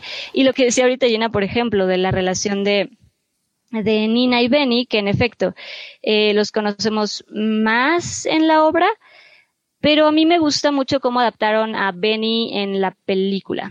Porque de hecho hay ciertos detalles de Benny. Excelentísimo. es, mi, performance favorito de la obra. lo hace muy bien. Sí, a mí también lo hace muy bien. Y de nuevo, quitaron algunos detalles que estaban en la obra que a mí me parece que funciona porque vuelven a un Benny más, pues sí, más sensato, más empático. Y eso me, me agradó. A mí me gusta la versión de Benny que pusieron en la, en la película. Y además, ajá, ¿no? Eh, Corey Hawkins lo hace increíble. y bueno, detalle, eh, dato curioso, eh, justamente el personaje de Kuka que agregaron en la película fue un poco por dos razones. la primera es porque las tres actrices que hacen esta mancuerna de amigas, um, bueno, de, de, que trabajan en el salón, hicieron la audición, pero pues les encantaron las tres, entonces dijeron, ¿saben qué? Pues vamos a incluirlas, vamos a inventar otro personaje. Ok, me gusta eso. Y también un poco porque tengo entendido, ahí sí, perdónenme porque no tengo bien la información, pero tengo entendido que también eh, el nombre, eh, bueno, Cuca, es una... Es un homenaje a una de las actrices que creo que falleció durante ah, ah, este, El, eh, bueno, falleció en, en estos La- años de durante la, la de teatro. postproducción, yo creo. Exactamente. Sí. Porque sí sale en la obra. Digo, perdón, sí sale en la película. Es una. eh, de hecho, sale en el número musical de, de Breathe de Nina. Ajá, exacto. Eh, eh, sí, sí, lo, sí lo había escuchado, que ella era como que en algún momento hizo de Vanessa, en algún momento hizo de, de, de Carla, en algún momento hizo de Daniela y como que la fueron moviendo y al final terminó como que en el ensamble, pero como era un personaje, o sea, ya era un personaje dentro de la obra, le pusieron el nombre de Cuca a su personaje, aunque nada más en el fondo y nunca dice nada eh, realmente, pero ella era Cuca y pues Ujú. de ahí yo creo que agarraron el nombre para, sí, y sí. Sí, porque también es Sí, lo que dicen eh, Lin Manuel, que lo que le gustó mucho de, del director es que mm, tenía como, dice que tiene como todo muy estructurado, pero que al mismo tiempo le gusta mucho improvisar tanto en escena como en el mismo guion. Entonces que hay muchas escenas que sí tuvieron este grado de improvisación tanto en el casting como en la misma producción que este John Chu decía como, ay, eh, ¿sabes qué? Vamos a agregar esto aquí, vamos a agregar esto acá, mete a esta persona acá. Entonces que al final del día, ¿qué es lo que le gustó mucho en la colaboración? Que que sí le daba muy buenas ideas para cómo mejorar la película respecto a la obra y seguir y mientras seguía siendo fiel a la obra de teatro, ¿no? Y creo que un poco regresando eh, nada más rápidamente justo esto de los personajes, eh, creo que es algo que me gusta muchísimo de, de Lin Manuel Miranda que es cómo los personajes cambian, o sea, cambian de parecer o cambian eh, sus actitudes conforme pasa el tiempo, conforme pasa la obra, y no necesariamente porque tengan traumas en sus vidas, ¿sabes? O golpes fuertes de la vida. Eh, sí los tienen, evidentemente. Creo que aquí un punto clave es la muerte de la abuela. Eh, perdón, spoilers. pero, eh, pero bueno, creo que eh, al final del día, eh, al igual que en Hamilton, por ejemplo, es la muerte del hijo. Ah, spoilers. Créanme, van, van, a llorar de todas formas cuando pase. Este, pero eh, creo que sí es un punto de flexión pero al mismo tiempo no es algo como que los personajes cambien de repente, sino que siempre va a haber como esta, esta pequeña evolución donde poco a poco vamos viendo cómo la música va a ir cambiando conforme a los personajes. Y creo que algo que hace Lin es, es justamente tener estos polos opuestos que bien decía Chris, como con Benny y con Usnavi, cómo son polos opuestos y al final de la cinta parece casi casi que se intercambian un poco y que evolucionan para ser un poco más parecidos el, une, el uno al otro, ¿no? Y, y, creo que eso funciona muy bien en el musical. Y bueno, nada más rápidamente lo de la abuela, eh, porque sí tengo que decir que Paciencia y Fe es creo que mi segundo número favorito de la película. Y, y me uh -huh. gusta mucho porque justamente lo que decía Dafne de que hay pausas a veces en la, en la obra, creo que, no me acuerdo si eras tú, Dafne, pero bueno, eran, eran pausas. Y creo que el número de la abuela, o sea, si lo pensamos así seriamente con la cabeza fría, creo que sobra, entre comillas, no me golpeen, voy a decir por qué. Eh, porque en, en, cierto aspecto no avanza la historia, o sea, nada más conocemos a un personaje antes de que pues literalmente se vaya, pero no funciona per se para avanzar la historia. Ah, ah, existe para relacionarnos con la abuela y que nos mm. duela más su muerte, eso está claro. Eh, pero no ah. la avanza. Pero al mismo tiempo, creo que es uno de los números más hermosos porque no habla de la obra en sí, pero habla del contexto de la obra, uh -huh. que es un poco de dónde vienen estas personas que migran a Estados Unidos, uh -huh. qué significa la migración para ellos qué, qué significa estar en un país que no conocen, qué significa avanzar en un país que no conocen, qué uh -huh. significa crecer y lograr lo que logran envejecer y morir en un país que no conocen, pero que al final termina siendo de ellos y que termina uh -huh. siendo parte de ellos. Y, y eso es, creo que es lo hermoso de ese número, porque creo que nos da esa, ese taste, esa probada de, de cómo es vivir en un país teniendo una doble patria, ¿no? Una patria en el corazón, se podría decir, y una patria también en, en el suelo y, y en, en, el cuerpo, ¿no? Es que termina siendo los que tienen mayor carga política, a final de cuentas, sí. política social, porque básicamente lo que hace la abuela Que aparte, a mí me encantó ese número, pero ya desde que la vi acostarse dije, ay, sí, ya se va a morir de seguro. Y sí, o sea, efectivamente fue lo que pasó.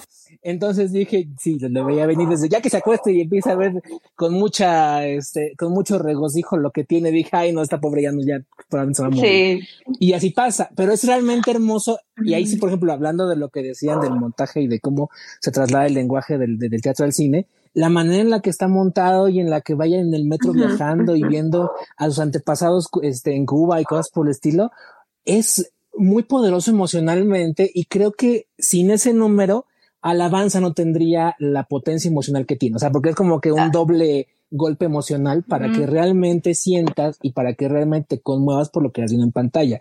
Creo que Alabanza, sin paciencia y fe en cómo está montado en la película, no tendría la resonancia emocional que tiene Alabanza porque estás en ese momento entendiendo el duelo de estas de, de, de, todos los personajes porque se les murió la que era como la líder de esa comunidad latina básicamente.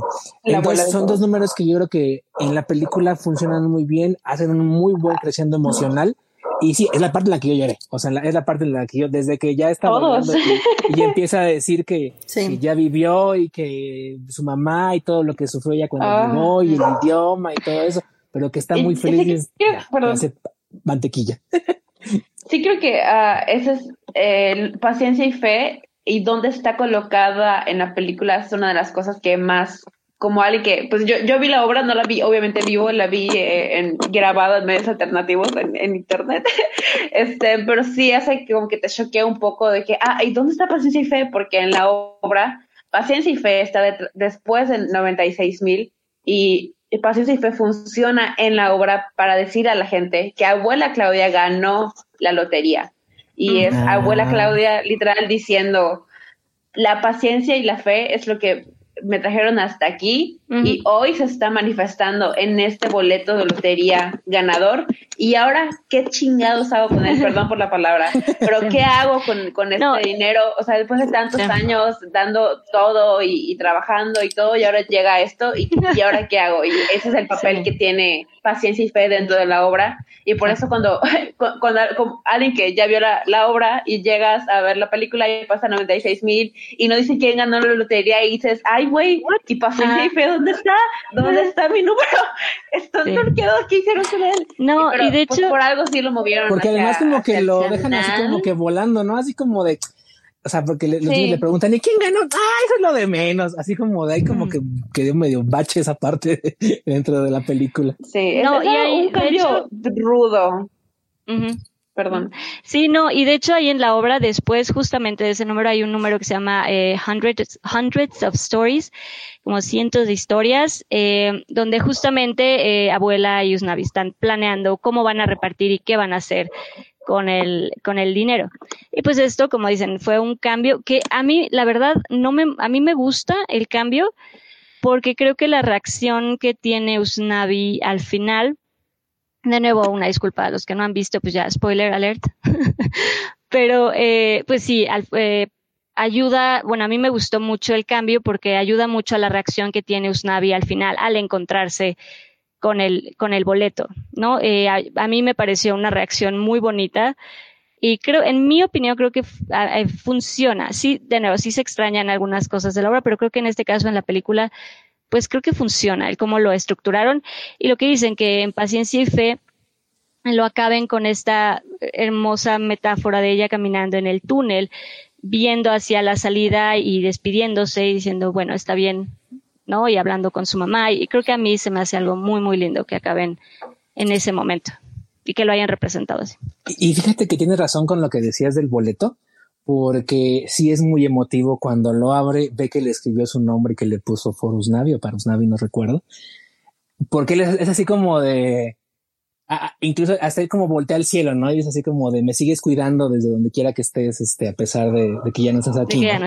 Entonces sí como que resuena emocionalmente muy bien y, y sí ayuda a cómo termina al final la película y qué hace con el dinero y todo lo que pasa después de ahí, ¿no? Entonces, pues no sé, para mí sí me gustó cómo narrativamente quedó conocido en la película este, esos dos números y el, y, el cambio. Sí, no, y además, además lo que, lo que mencionábamos, creo, creo que el casting de verdad es muy, muy bonito. Olga Meredith como la abuela Claudia, que bueno, de, ello, de hecho ella fue la abuela original en, en In the Heights, en Broadway, y creo que también tuvo mucho talento porque a veces es complicado pasar tu interpretación de teatro, de hacer algo enorme, a pasarlo a cine, creo que también es, es algo que requiere disciplina y talento. Y creo que Olga Meredith supo pasar muy bien su interpretación como abuela Claudia de teatro a cine. Creo que es muy sutil, creo que es muy bonito y creo que actuó muy lindo. Y de nuevo, a mí también Paciencia y Fe creo que fue de mis números preferidos en, en la peli. Quiero seguir alabando al cast y nos falta alguien que yo adoré con todo mi, mi corazón. Eh, Daphne Rubin Vega, que interpreta a, a Daniel. Obvio, obvio. Daniel obvio. es la dueña Y- de la, de la ay, estética. Es Carla, ¿cómo se llama la actriz hace de Carla? fantástica. Y Stephanie Beatriz, a quien todos Sí. conocemos porque actúa en, Ah, en sí. Brooklyn 99, Brooklyn Nine-Nine. Nine-Nine, Como Rosa Este, Díaz. como Rosa Díaz. Las amo, me encantan. otra Lo hacen muy bien. de, de, Ay, qué de Daniel. Las dos son Increíbles. fantásticas. Daphne Rubin, para quien no la conozcan, es quien interpretó a Mimi originalmente en Rent, eh, Ujú. tanto en teatro como en la película del 96. Y lo hace Entonces, Es increíble. una latina con una trayectoria brutal, impresionante en, en Hollywood y en, y en Broadway. Y aquí en esta película está maravillosa. O sea, de hecho ya eh, hace mi número, el, el que fue mi número favorito de la película, que es Carnaval del Barrio. Ella lo, lo empieza y no, o sea, yo la amé, o sea, porque aparte es bien padre en el contexto de la película porque ella va, va a mudar su estética a otro barrio porque ya en el suyo están por los cielos y ya se va a despedir y nadie está para despedirla. Entonces se enoja y va a buscarlos y reclamarles ya me voy y nadie me dice nada. Ingratos, básicamente les va a decir Ujú. y los empieza a regañar y este y les dice algo así como de que porque en ese momento ya había ocurrido un apagón, no había luz y no había obviamente aire acondicionado, entonces todo el mundo estaba muriendo de calor y va a regañar y les- la, canción, la canción empieza, ¿no? Así como desde cuándo los latinos le tenemos miedo a un poco de calor y a un poco de sol y los conmueve, los, los mueve como a que bailen y a como que les animen y como que no se dejen derrotar y que se sientan orgullosos de sus este, raíces. Sí. Ese número me encantó porque aparte tiene una parte donde eh, elevan todas las banderas de todos los países de origen que están ahí representados, algo así como de que suba la bandera cubana y que suba la bandera mexicana y que suba la bandera dominicana y puertorriqueña. No sé, o sea, fue el que como que sí, cuando lo acabé estaba así como, ay, qué, qué bonito y qué orgullo que sean tan, este, tan latinos y tan felices de dónde vienen y de sus raíces y de todo donde son. Y ese número brilla en especial por ella, por, por, por Daphne Rubin Vega y por Stephanie Beatriz y también por Dasha Polanco, que es Carla, porque son las que lo inician y como que lo van llevando hasta el final. Aunque eventualmente se integran los demás personajes, Nina, este, Vanessa y Yusnavi, ¿no? Entonces, este, amé Carnaval del Barrio, amé a Daphne Rubin Vega y a Stephanie Beatriz, porque son encantadoras, son maravillosas y es, pro talento, básicamente. Cuando No, y dijiste- además. Oh, perdón. Perdón. Vas- Nada más iba a decir, cuando, cuando, cuando dijiste, ah, ella hace mi número favorito de la película, pensé que ibas a decir, no me digas, y yo te iba a decir Ah, de sí. que, uff, sí. es que también, perdón, ah, vamos a seguir hablando de carnaval, creo que Daphne iba a decir algo, pero nada más quería interceder ahí de que no me no, digas. no, de hecho, De hecho, si quieren, De hecho, eh, no, nada más terminen quería- dos segunditos nada. Este, sí, en el chat nos está diciendo justamente Sofía Sánchez dice que eh, le dio mucha risa la canción de la estética, que también le gustó mucho la de no, no es me que es digas. una, es que es No me una, ah, no me y cómo se mueven los maniquís y luego el juego de sombras que hacen cuando están hablando de la, li- de la limusina, ja, eh, entre comillas, de, de Benny, he's packing a straight limousine y, y Cuca ahí bailando en las, ¡ay Dios, no! Está muy bueno. Qué sí. buen, qué buen número. Sí, sí, No, y, y yo nada más, ah, eh, nada más, ¿vas a decir algo del carnaval, Daphne? No. eh, no. Ah, ok. Iba a decir Nada más, eh, justamente terminamos con Dafne y ya nos pasamos a la tercera parte porque justamente la parte del carnaval nos va a dar un poco la entrada a eso. Así que Dafne, si quieres, termina esta sección y ya nos pasamos a la siguiente. Eh, no, perdón, nada más así. eh, quería mencionar también, digo, hablando de cambios, a mí algo que, que me gustó muchísimo, porque en la obra sí estaba, o sea, sí, sí lo intuía, sí estaba esa, esa relación entre Daniela y, mm, y Carla, que justamente son los personajes de Daphne Rubin Vega y Stephanie Beatriz. Pero a mí me emocionó mucho que en la primera escena nos confirman esa relación que siempre supimos que ahí estaba, pero disfruté mucho que nos confirmaran esa relación. Yo sí, como, yes. Y me gustó mucho. Me dio mucho gusto, no sé, que confirmaran esa relación y como, no sé, creo que de nuevo las actuaciones son increíbles. Y sí, obvio, obvio, no me diga, también es de mis favoritos. Me gusta mucho cómo lo adaptaron. Porque aparte, creo que es una canción que tiene todo el sentido del mundo porque pues sí, en la estética siempre saben todo lo que está pasando, ¿no? Es a donde van a, a, los rumores y a los chismes y qué está pasando. Entonces, el Tell Me Something I Don't Know es increíble, es, es, es muy es que, es ir a la, a la, estética y hablarle de tus penas a, la que te está arreglando las uñas es parte de, de ser mujer. sí, claro. Entonces sí, ese número a mí también me, me, me gustó mucho. También lo adaptaron muy padre. Las pelucas fueron maravillosas. O sea, yo cuando empecé a ver que estaban bailando, dije, pelucas, dije, ¿qué van a hacer? Y, y es fantástico cómo todos los, elementos se mueven. Para los fans de Post Drag Race, Valentina sale en, una escena y tiene un diálogo por ahí. Uf, me encantó. qué cool, qué cool, qué cool. Este, sí, a mí también me gustó. Me perdí esa confirmación de relación. Por eso lo decía dudando al inicio eh, como amigas, porque dije, sí, es como un queerbaiting extraño. Pero ahora que lo dices es como, chale, ¿dónde No, se despiertan juntas en la mañana en In the Heights, en el, en el intro. Ah. Se despiertan. Oh, pues, sí, hay que volver a verla. No las identifiqué. Bueno, no, no será que para mí sí fue un ¡ah! Ya sabes, pero... Sí, yo tampoco. No, pero sí lo noté, como en ese momento no conocemos a todos los personajes, Exacto. pues no nos hace sentido esa esa parte. Ah, yo creí que era como una escena. Tantas capas que hay que estar, hay que volverla a ver. es un detalle, sí son, son de esos, son inserts, es muy rápido, pero sí está. Mira, y yo pensé que era queerbaiting todo esto, pero no, qué bueno, me alegra saber que no, no era queerbaiting. No, en, en, en, el, en el intro vemos que, pues que despiertan juntas por lo menos. Nice, nice, ok, ok, muy bien, muy bien. Está bien, hay, hay que volverla a ver, tengo que volver una tercera vez que lo vamos a hacer. Este, pero bueno, vámonos ya a la tercera parte para ya ir cerrando el programa. Este, porque sí, es que creo que es algo de Lin Manuel Miranda. Son programas largos cuando se habla de Lin Manuel Miranda y lo que hace. Así que, ¿qué vamos a hacer? Tenemos que hablar. Hay demasiado que desempacar. Ya sé, ya sé. Y, y, justamente por eso vámonos ya a la tercera parte para seguir hablando de In the Heights. Muy bien, ya estamos aquí en la tercera parte de este podcast. Estamos hablando de In the Heights, en el barrio, que pueden estar viendo ahorita en cines para quien quiera ir o, se sienta con la suficiente valentía para ir a cines.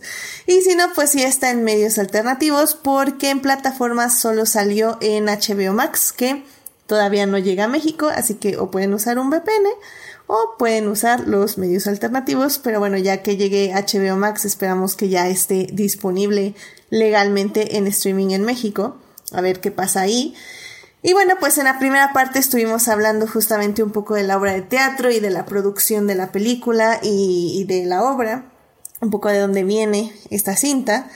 Y en la segunda parte ya estuvimos hablando de la trama, de los números musicales, de los datos curiosos, de los personajes y de muchas, muchas, muchas cosas más. Y pues en esta tercera parte eh, ya vamos a hablar del spanglish en el cine o de la representación, porque la representación latina importa. Y justamente eh, cuando menciona Chris este, este número de, del carnaval, digo, ah, es que ese, ese número siento yo que es justamente un poco la esencia, ¿no? De la película.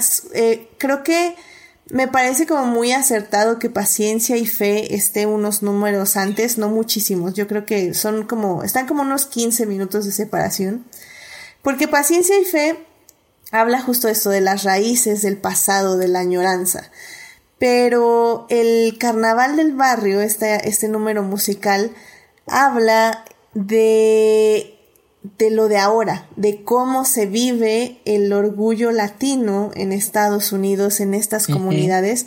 Y de hecho lo dice, porque hay dos personajes que dicen, esta eh, Vanessa y el, el, niño, ahorita se me fue su nombre. Sony. Sony. Este Sony. No de Sony. No hemos hablado de Sony y es adorable y es increíble. Claro. Y tiene una carga muy particular. Tiene, el mejor rap de, de, toda la, película. Y lo entrega increíble, lo hace muy bien. la verdad es que eh, creo que se llama Gregory Díaz, si no mal Se llama Gregory Díaz. Lo hace muy bien. Lo hace increíble, lo hace muy bien, lo hace muy bien. Junior le tocó. Sí, no, no, no, ya no, ya era Junior, Junior, Junior, Junior. A New Hope.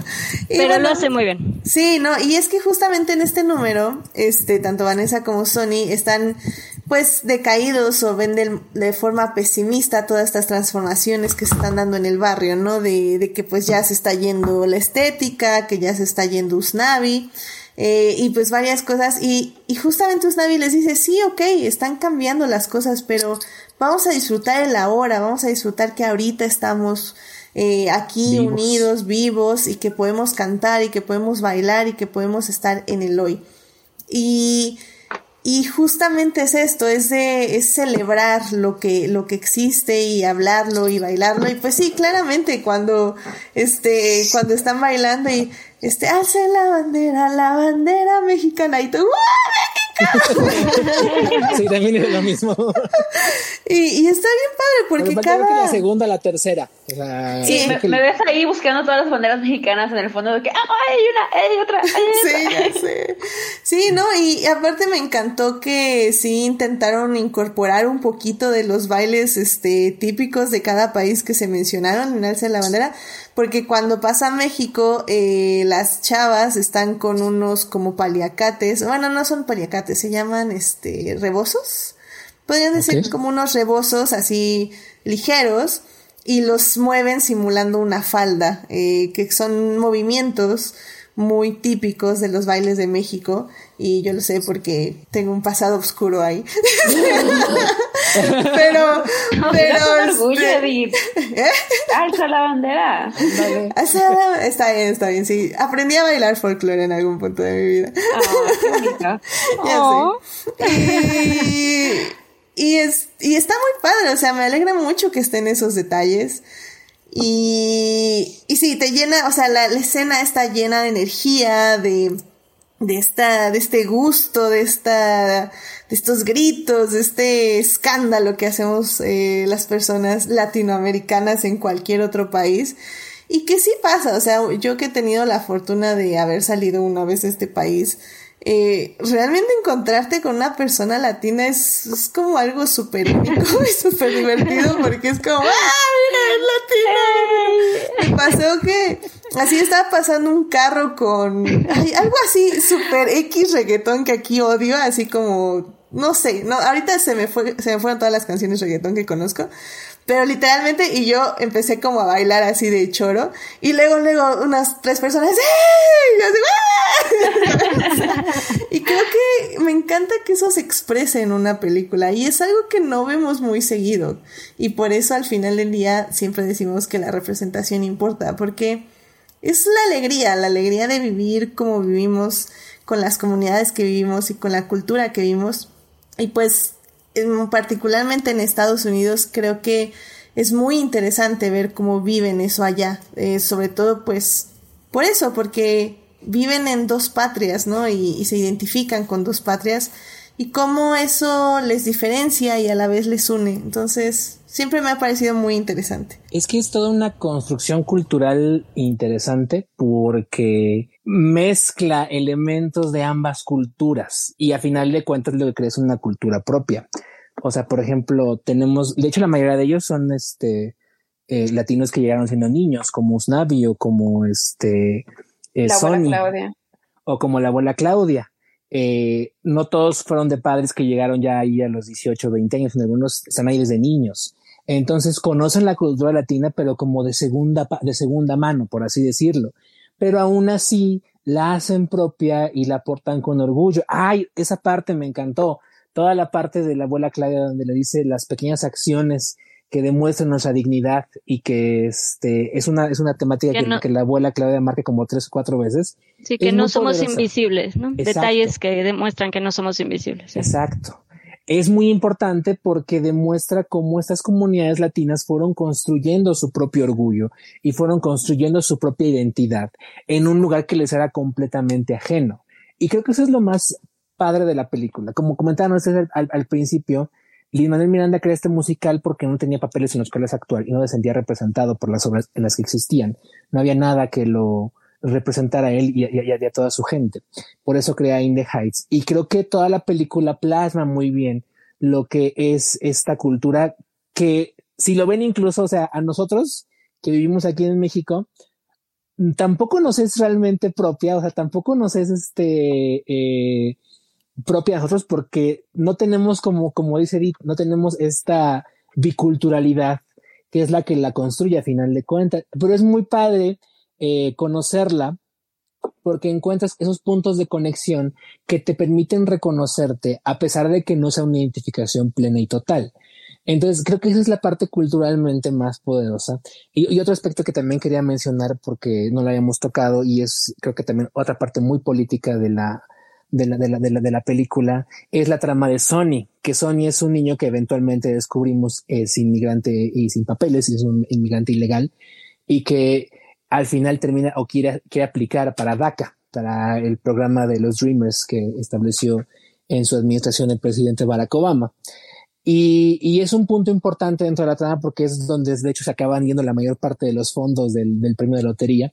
Y, y, y, creo que es un punto importante porque DACA y los Dreamers y todo eso siguen siendo parte de una agenda pendiente dentro de, dentro de Estados Unidos, siguen siendo parte de una, una comunidad que tiene un estatus legal demasiado frágil, a pesar de que son parte muy importante y muy integrada ya a, la economía y a la sociedad estadounidense. Entonces es muy padre que la película lo resalte y que lo mantenga como un tema vigente dentro de la agenda eh, actual. Sí, y es interesante porque eh, Sony, de hecho, pues con lo que dice en, su rap en 96 mil, eh, es el que más ideas tiene para cómo mejorar su comunidad. Y es el que está diciendo de que no, los, los políticos, o sea, el racismo en este país ya no nada más existe, sino que está en nuestras caras. Y es el que más preocupado está como por la situación de su comunidad en el barrio.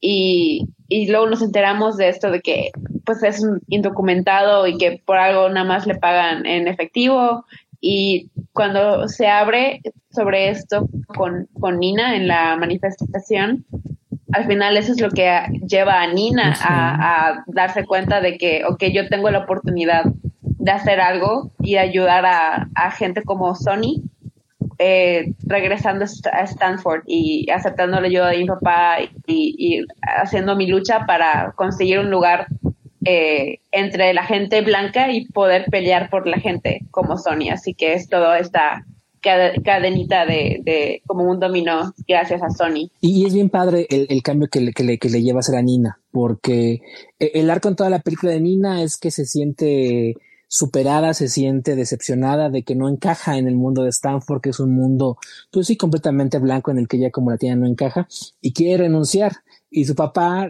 que su papá que aparte es el fantástico Jimmy Smith, a quien todos conocemos porque es Bail Organa en este en la trilogía precuela en Rogue One de Star Wars. Ojalá, ojalá le hubieran dejado su la canción sí, de, ya sé, inútil, ya sé, yo también quería oírlo cantar. Y también lo conocen porque fue el villano de la tercera temporada de Dexter.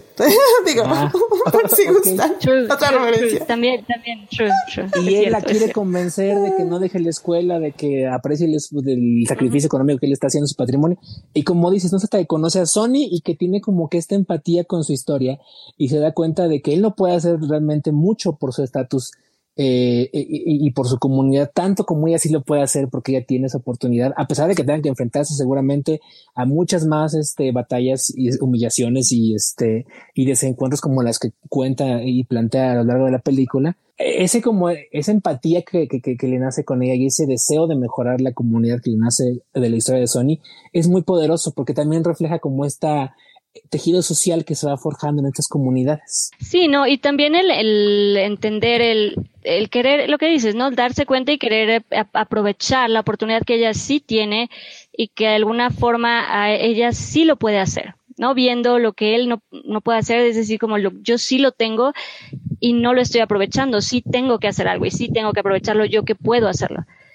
¿no? Y pues sí, valorar y aprovechar también el sacrificio que, pues sí, que su padre hace por ella, que también, como dices, la actuación de Jimmy Smith es, es bonita, también lo hace, también lo hace muy bien.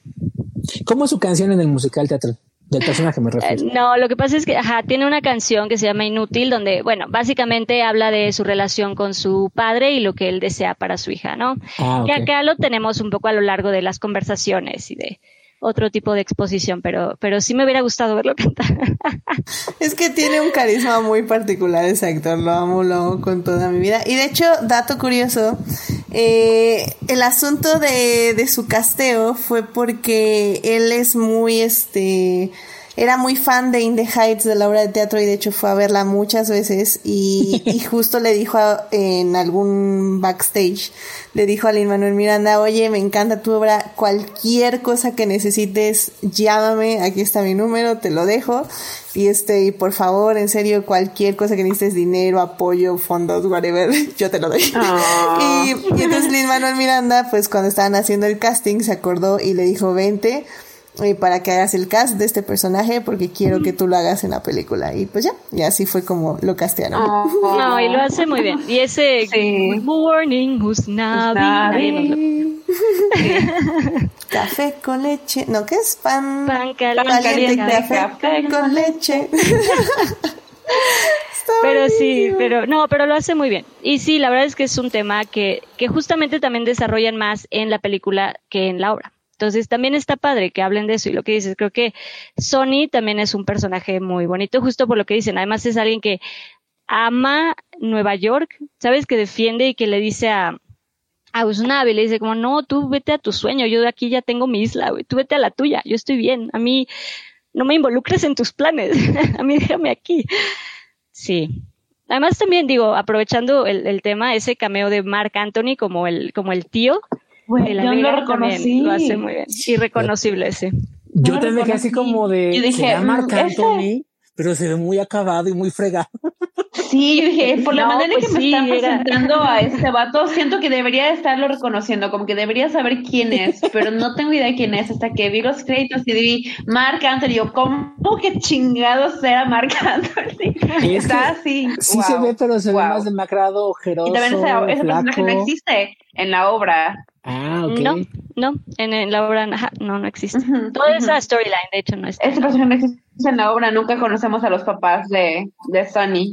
¿Pero si tiene o es este...? Así que está interesante esa, ese, esa añadidura. Sí, no, y lo No hacen. sabemos, sí. creo que nunca lo mencionó. O sea, sí sabemos que son primos, eh, Sony y Usnavi, pero pues no sé si asumimos se que sus desarrolla. papás están muertos, porque pues Ah, nunca salen ni nada.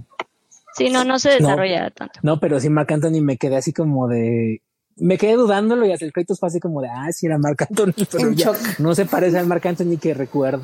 Y de hecho la canción de los créditos la canta él junto con, con Manuel Miranda, que es un número original de Ujú, para la película. Entonces, este, sí tuvo, no lo oímos cantar en Sí. la película, pero sí canta al final Marc Anthony. Y digo para ser nominada a los que como canción original.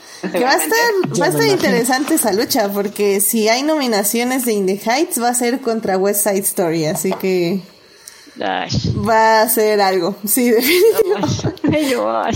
Ya sé. Y, y Por lo menos al Globo de Oro sí se pelearán por él.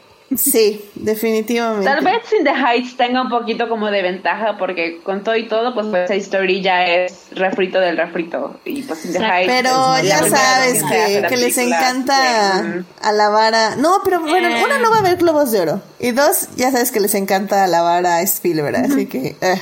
¿Quién sabe? Bueno, quién sabe qué pasa. A ver. ¿Quién sabe qué pasa? A ver. Ya sé, y la verdad es que... No, eh, y perdón, nada más. Sí, adelante. Perdón, nada más como Sí, también, eh, volví, perdón, ahorita me acordé, volviendo un poco a, a este momento de esta energía que hay en el número de carnaval. De, quería también nada más como comentar, eh, de hecho, el director, este John M. Chu, en su Twitter compartió un video que a mí me gustó mucho porque justamente pone como este momento donde él decía corte, creo que en es- después justamente de esta escena, y cómo no paraban, ¿no? O sea, eh, dijo corte y nadie cortaba y todos seguían bailando y gritando y tocando música y, y sientes la vibra. Y creo que eso es lo bonito de toda la película, creo que se siente esa energía y ese corazón y esa, esa buena vibra. Sí, de hecho, eh, las dos, tres entrevistas que alcancé a ver con todo el cast, porque hubo muchas entrevistas pandémicas, es decir, cada quien en su casa, este, vía Zoom. y, y justamente hablaban de lo, de la muy buena dinámica que hubo en el set, de cómo se apoyaron, porque aparte, la cinta eh, fue grabada, o más bien tuvo esta dinámica que algunos directores prefieren, sobre todo en películas musicales, que es hacer un bootcamp, como juntarse dos semanas antes y dos semanas antes estar haciendo las coreografías, practicando escenas, diálogos, eh, conociéndose, etc, etc. Y fue lo que pasó en esta película, así que dicen que, bueno, el bootcamp fue así increíble, que se la pasaron muy bien.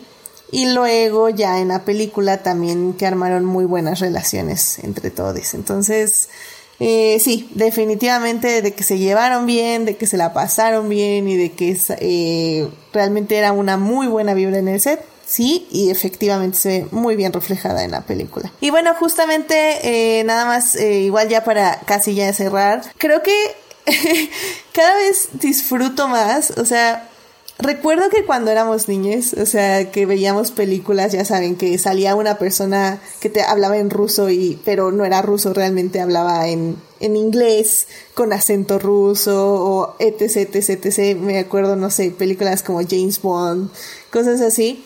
Y, y poco a poco como ver esta evolución en el cine, de empezar a oír español como tiene que ser o ruso como tiene que ser, o sea, ya no es como estoy hablando ruso, comillas, comillas, wink, wink.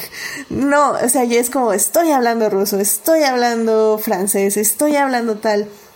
Y, y que este musical sea tanto spanglish, o sea, no sé, o sea, a mí me encantaría hablar con una persona que solo habla inglés y, y saber cómo siente, o sea, estas películas, porque creo que nos, nosotros estamos tan acostumbrados a, a hacer eso, a intercambiar idiomas, que, que, ya lo sentimos tan natural que no sé cómo les pegue a las personas, por ejemplo, en Estados Unidos, que evidentemente ahí no hablan más que un idioma, el inglés. O sea, no, obviamente no toda la población, pero esa población.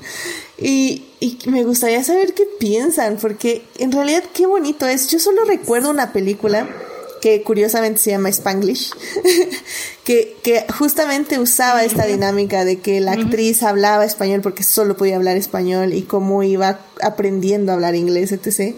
Y me acuerdo que me, me, encantó porque aparte es una increíble película. Bueno, es muy buena, a mí me gusta mucho. Pero, pero, ay, no sé, a mí se me hace tan fresco eh, oír este idioma, escuchar salsa, escuchar este mambo. Y justamente hay, hay dos partes en el musical que ahorita no me acuerdo, pero hay canciones. Ah, la de No parece, sí. Sí, sí, sí. ¿Qué es no parece, sí, sí, sí, sí, sí, es increíble. Es Está increíble. Y también cuando están en el parque, creo que hay otra canción que, que meten, pero no me acuerdo Detallitos, ahorita. sí. Sí, no, me parece como excelente. O sea, creo que esas, esos son los detalles que le dan vida a esta película. O sea, sí. aparte de todo lo demás que ya hemos mencionado. No, y, y, exacto, y que aparte el, el Spanglish esté en las canciones, o sea que si tú te gusta la canción, cantas ese pedacito en español, seas de donde sea, si te gusta In the Heights, ese pedacito lo cantas en español, está muy lindo, está muy lindo. Completamente de acuerdo. Y de hecho, creo que por ejemplo en la de Respira, eh, uh -huh. hay partes donde ella eh, traduce, donde Nina traduce un poco lo uh -huh. que se dice en español. y hay otras partes donde no se traduce, donde sí. nada más se canta en español y punto. Y no sé, eso, esa dinámica me gusta mucho y, y me alegra muchísimo, o sea, que, que exista y que Lin Manuel Miranda lo haya hecho como su primera obra. Sí. Y, y wow, o sea, la verdad creo que es una de las cosas que más disfruto de In the Heights. Pero sí, bueno. se disfruta mucho. No, y además cantar esos bueno, a mí es creo lo que más me gusta, esos pedacitos en español, se disfruta mucho cantarlos. Ya sé. Como en, por ejemplo, en 96,000, este detallito de, esa pregunta es tricky. Ah, a mí me encanta. sí. Ay, yo sé. No, y es que aquí el Spanglish se nos da, ¿eh? Se nos da. Ya sé. Lamentablemente, para bien o para mal. Pero, Pero lo bonito es que aquí es al revés, exacto. como que disfrutas el español en el inglés, ¿sabes? O sea, como que aquí es al revés. Porque generalmente uh -huh. aquí tenemos el, el inglés eh, metido, ¿sabes? De repente se nos salen palabras en inglés. Y lo bonito de Heights es que nos lo voltea, no es al revés, es meter palabras en español dentro del inglés. igual en Carnaval del Barrio cuando Carla dice de que I don't know what you're cantando. sí, es cierto. Hay muchos detallitos, sí, sí, sí. Y se siente muy orgánico y se siente muy natural. O sea, por ejemplo, me acuerdo en los diálogos que cuando están en la cena que la abuela les dice cosas en español y ellos le contestan en inglés, por ejemplo. Este, que le dice así como de, mija, ayúdame con este, con la ensalada, ¿no? O, cosas por el estilo. Y, ellos le responden en inglés. O sea, son como, creo que sí, es lo que decía, retrata muy bien cómo es realmente la, la cultura. Porque ustedes alguna vez han, han interactuado con un, con, latinos de, de, segunda generación, realmente así son. O sea, te mezclan el español con el inglés, a mejor te dan únicamente en español, pero te meten un montón de palabras en inglés en el Inter porque no tienen equivalente o el equivalente no les es familiar o cosas por el estilo, y de repente hablan completamente en inglés y, es completamente normal. Entonces es muy padre ese sincretismo cultural y cómo está plasmado porque es, es auténtico y es este, se siente y es real. No, y que lo tengan en una película de este tamaño, con una gran producción y verlo retratado, es, es importante. La representación, como decíamos, sí importa. Y está bonito que acerquen a mucha gente a este, a otro tipo de mentalidad, a otro tipo de vida, a otro tipo de, cultura. Porque además, digo, algo que a mí también me gusta es que al final, por ejemplo, con nosotros creo, creo que como mexicanos, creo que todos eh, conocemos a alguien o tenemos al menos un amigo o el primo de alguien que se ha ido a Estados Unidos. No creo que todos conocemos a alguien que, que comparte un poco esa historia. Sí, sí, completamente de acuerdo. sí, la verdad es que no, no nos podemos, sobre todo México, creo yo, no nos podemos alejar de esta relación eh, que tenemos con Estados Unidos porque consumimos casi todo lo que hacen, este, eh, visualmente, eh, musicalmente también. Entonces sí es, y culturalmente, claramente. Y y justamente está padre que esto nos regrese un poco, o sea, sí está padre, pero también lo que dice la película, ¿no? Nunca olvides pues, de dónde eres y de dónde vienes. Y eso es lo bonito, porque incluso muchos de los, eh, varios de los personajes también se cuestionan el, bueno, ¿qué hubiera pasado si me hubiera quedado en mi país? ¿No? Como, ¿qué sería? de mí? Exactamente. Exacto. ¿Qué pasa? ¿Qué hubiera pasado conmigo? ¿Quién sería si, si no me hubiera ido? Sí, y, y, de hecho, bueno, eh, nada más así como dato curioso igual, eh, en, a, veces escucho... Este pedacito de Carla, perdón, que can... ah, sí, vas, vas Gina, es que creo que tenemos un poco de delay contigo, pero ¿qué pasó Gina? Este pedacito en Carnaval del Barrio, cuando Carla canta dice, a mi mamá es de Chile y de no sé dónde más, y mi papá es de Puerto Rico y de Cuba, así que yo soy chile domicurican, pero siempre digo que soy de Queens. O sea, esa es, esa es como la síntesis de todo lo que es ser eh, un inmigrante o hijo de inmigrantes, de que pues soy un montón de cosas, pero al final de cuentas pues estoy aquí en Estados Unidos y también esa es parte de mi identidad, así que pues sí soy de Chile, de aquí, de aquí, de allá, y pero pues soy de Nueva York, así que pues eso es, está, es, la, experiencia inmigrante en, en, una, en una oración, en una frase de la canción. Exacto. No, y soy toda esa mezcla, ¿no? Exacto, exacto. Y bueno, eh, les decía como dato curioso nada más, eh, justamente eh, casi siempre las entrevistas que escucho de Lin Manuel Miranda son en inglés.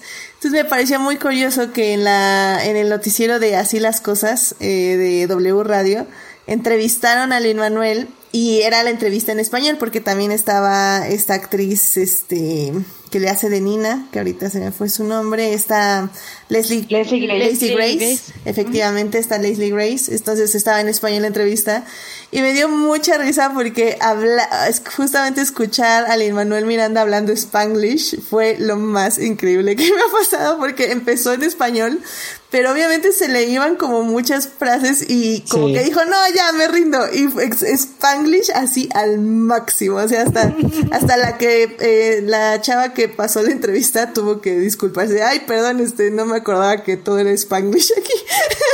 y lo tuvieron que traducir, pero, pero no, no, me, me dio tanta risa porque sí se ve que eh. no es su o sea, sí sabe español, pero no es su primer idioma. Entonces está increíble, me encanta. no, y eso, que se vuelve al final, se vuelve el, el Spanglish, se vuelve también un idioma, ¿no? Se vuelve tú. No, porque ya no es, digo, y, con mucha gente que vive en Estados Unidos, que también habla español, hay esa mezcla de, de literal, incluso de palabras, ¿no? Es eh, la troca, es el parquear, es, este, ¿sabes? Es, es ya todo una, es todo un idioma, el Spanglish. Ah, bueno, es. Bueno, pues ya con esto este, podemos yo creo que ya dar unas rápidas conclusiones para ya este, cerrar este programa. Así que, Chris, eh, ¿por qué no nos das tu conclusión de esta película? Eh, ¿Recomiendas que la vayan a ver al cine? Eh, sí, recomiendo que la vayan a ver al cine. Si todavía no se sienten con la seguridad, pues esperar a que llegue eventualmente a HBO Max. Es un musical que yo creo que es muy accesible. Eh, si ustedes le, tienen miedo a Hamilton por su duración o por su temática, no tengan esos miedos con, con In the Heights. Es un musical mucho más accesible, mucho más eh, ligero en muchos aspectos, pero que se disfruta igualmente porque, como decíamos aquí, van a apreciar todo el talento, tanto musical como eh, lírico de, letras de, de Miranda y van a, van, a, van a ver una historia muy, muy padre, una historia coral donde van a conocer un montón de personajes que tienen historias de superación, tienen historias de resiliencia, tienen historias de empoderamiento y tienen historias de comunidad y de tejido social que son temáticamente muy resonantes en la actualidad, donde siempre es necesario recordar que más allá de que lo, de lo que nos divide hay muchas cosas que nos unen y que incluso aquello que no nos es tan familiar nos puede ser eh, eh, lo podemos reconocer y lo podemos empatizar porque no somos tan distintos a final de cuentas. A final de cuentas compartimos eh, sentimientos, compartimos pasiones, compartimos valores y compartimos momentos. Entonces creo que el musical plasma muy bien eso. Es una magnífica invitación para conocer un poquito cómo es la vida de las personas eh, latinas en Estados Unidos y van a reconocerse ahí, van a cantar ahí y van a sentirse alegría por esas personas y por los personajes y los sacos que tienen y además es una garantía de que van a ver un montón de talento latino en pantalla que es impresionante. Eh, como les dije, obviamente, Melissa Barrera ahí eh, porque es mexicana, pero todos los demás también son maravillosos y son cada uno por dentro de talento y derroche de talento en pantalla. Entonces, sí, vayan a ver, es maravillosa, es muy divertida eh, vayan a ver porque aparte sí, o sea, Cinemex Cinepolis le dieron cada como una sala, cuando mucho a la película. Entonces, y ya ahorita es un número de taquilla y le fue más o menos. Entonces, sí es muy probable que dé el semanazo en muchas salas y en otras le quiten funciones hasta dejarlas en poquitas. Entonces, si tienen interés de verla en pantalla, corran porque realmente sí se disfruta mucho. Hay muchas cosas en pantalla que se ven y que se disfrutan en el tamaño y, en, y que se disfrutan en la energía y todo eso. Este, y vayan a ver porque realmente vale mucho la pena en el barrio, in the Heights. Daphne. Eh, sí, pues comparto lo que dice Chris, vayan a verla. La verdad es que eh, tiene mucho corazón, tiene buena vibra, tiene energía, si tienen ganas de algo que les haga sentir bien, de que los inspire, algo con corazón, vale la pena. Si tienen ganas de escuchar música padre, algo que los anime, eh, ver colores, ver, de nuevo, es, es energía, lo, sí, sí creo que motiva y no sé, es algo para levantar un poco el ánimo y está, está padre. Si quieren, eh, pues sí, sentirse un poco inspirados y motivados, sí vayan a verla. Sí, sí la recomiendo. Como dice también Chris, si no se sienten todavía con la seguridad de ir al cine, eh, ya llegará pronto a HBO Max pero, pero sí vale mucho la pena. Yo sí la recomiendo. Tiene muy bonita energía, tiene, como dicen, es talento latino. Eh, por cierto, sí chular también a Melissa Barrera porque lo hace muy bonito. Eh, como Vanessa, la verdad es que lo hace muy bien. Ese personaje, sobre todo por las canciones que tiene, eh, era un reto porque la actriz que lo hace en Broadway lo hace increíble y su voz eh, yo la tenía ya mucho, muy grabada en mi cabeza y me parecía como muy difícil eh, quien sea que iba a interpretar a Vanessa. Y creo que, creo que Melissa lo hace muy bien, canta muy bonito, actúa muy bien. Me gustó a mí mucho también su interpretación. Entonces, nada más ahí una flora a la interpretación de, de Melissa, que lo hizo bastante bien también. ¿Gina? Pues igual, por dos a todo lo que han dicho Chris y Daphne, para mí el cine musical es una de las cosas más que más me hacen feliz porque creo que es, todo el cine lo hace, ¿no? Pero sobre todo el cine musical logra llevarte a un mundo donde literal si quieres voltearte y cantar, la persona de al lado te va a contestar cantando y de repente vas a voltear y todo el mundo va a estar bailando y, disfrutando su día y haciendo música em, de la nada. Y esa es de las cosas más padres que, y que más me, me llenan de vida y por eso me encanta el cine musical y e In the Heights es precisamente ese tipo de, de película eh, le, está hablando con mi hermana sobre de que si va a ir a ver In the Heights y todo, y me dice de que no, pues es que mi esposo este, no ha podido sobrevivir a Los Miserables. Y yo, güey, pero es que también ustedes están viendo Los Miserables, o sea, están queriendo correr un maratón olímpico y ni siquiera han entrenado nada. Sí, Es, poco otra, es otro nivel. Con los No, no, no, miserables. no, no. Y ya, y ya le, le empecé a platicar, le empecé a platicar, no, pues fíjate que In the Heights es un musical así con latinos, bla, bla, y ya como que sí logré como convencerla. Así que pues si no, si no son los musicales porque no les gustan los miserables, no se preocupen, no es ese tipo de musical. Eh, se van a divertir, van a llorar. Yo, yo sí llevé, yo fui así la ridícula que llevó su rollo de papel higiénico porque sabía que iba a llorar un montón. Así que si son de llorar, lleven su papel higiénico porque sí, eh, pues puede, hay escenas muy conmovedoras. Eh, pero en general van a salir con una vibra muy positiva. Eh, van a ver van a ver un montón de gente muy talentosa haciendo unos chingones en lo que hacen tanto eh, los direct los directores los coreógrafos como los mismos actores los que cantan y los que bailan todos. Y eso siempre nos llena a todos yo creo de una muy bonita vibra y buena sensación. Y, y pues es una excelente película para ir a ver en pareja en familia con quien quieran. Cualquier persona puede ir a disfrutarla. Y pues pues eso véanla. Y si les interesa eh, ver la obra, yo tengo una versión grabada de Broadway, no es Lynn, es Javier Muñoz, que es como su, su forever alterno, que también fue su alterno en Hamilton, pero igual Javier lo hace muy bien, eh, pero el resto del cast es el cast original con Chris Jackson y todos, eh, así que si les interesa ver la obra musical, es una buena versión grabada del teatro, eh, así que mándenme mensaje y ahí se las puedo mandar. Gracias a mi amiga Andrea Dra- Dager por patrocinarla, eh, por si les interesa eh, checarla y compararla con la película y todo. Pues ahí está.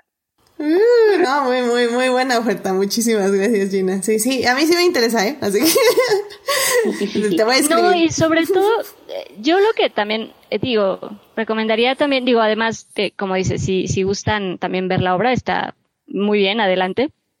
Pueden ahí tomar la, la palabra de Gina, porque vale mucho la pena.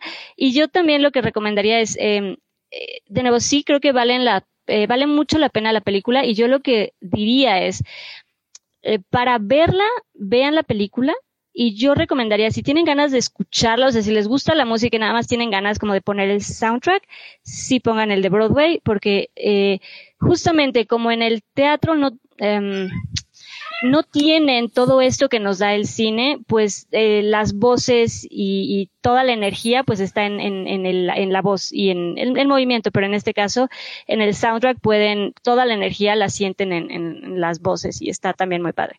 Entonces recomendaría, si tienen ganas de escucharla, escuche, pueden escuchar el soundtrack de, de Broadway y para verla pues vean, vean la peli. O de nuevo, la, pueden tomar la oferta de Gina para ver la obra también. Pero sí, vale, vale mucho la pena. Que por cierto, también en las entrevistas, Lin Manuel Miranda estaba promocionando el libro que va a estar basado en la obra de teatro. Así que ya también va a haber libro que, según entendí, salía entre este mes o el que sigue. Entonces, hay, hay- eso también va a estar interesante, leer el libro basado en la obra que se basa en la película.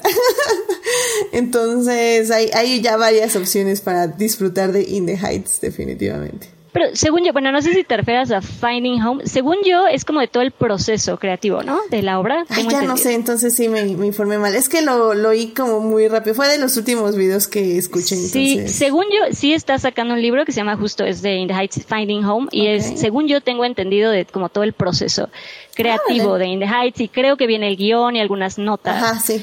en el guion y toda la historia. Como, como, pues sí, todo el proceso. Ah, mira, no, pues también se también padre, está la verdad. padre, Sí, sí. está padre. Ah, pues sí, consigamos el libro y consigamos todo y, y efectivamente, este, Los Miserables, yo sé que es un lugar difícil para empezar los musicales, este, corte a Edith corriendo con la- el soundtrack de los, de los Miserables porque le inspira mucho a hacer ejercicio por alguna extraña razón. Pero, ¿Puedo, puedo preguntar qué canción te inspira a hacer ejercicio de los miserables? ¿Cómo? ¿Cómo? ¿Qué ¿Cuál canción canción pones para correr? Ajá, ¿qué canción te inspira a hacer ejercicio de los miserables? Night, oh. Pretending he's No, mira, mira, lo peor, lo peor es que me encantaba cuando hacía rutinas de velocidad. Me encantaba ponerla de Fantin, la canción de Fantin. What? Wow. Es que, es que era como. Yo hubiera pensado Do You Hear the People. Ya sabes que esta sí es como. Ta- mira, también me gusta, la pero-.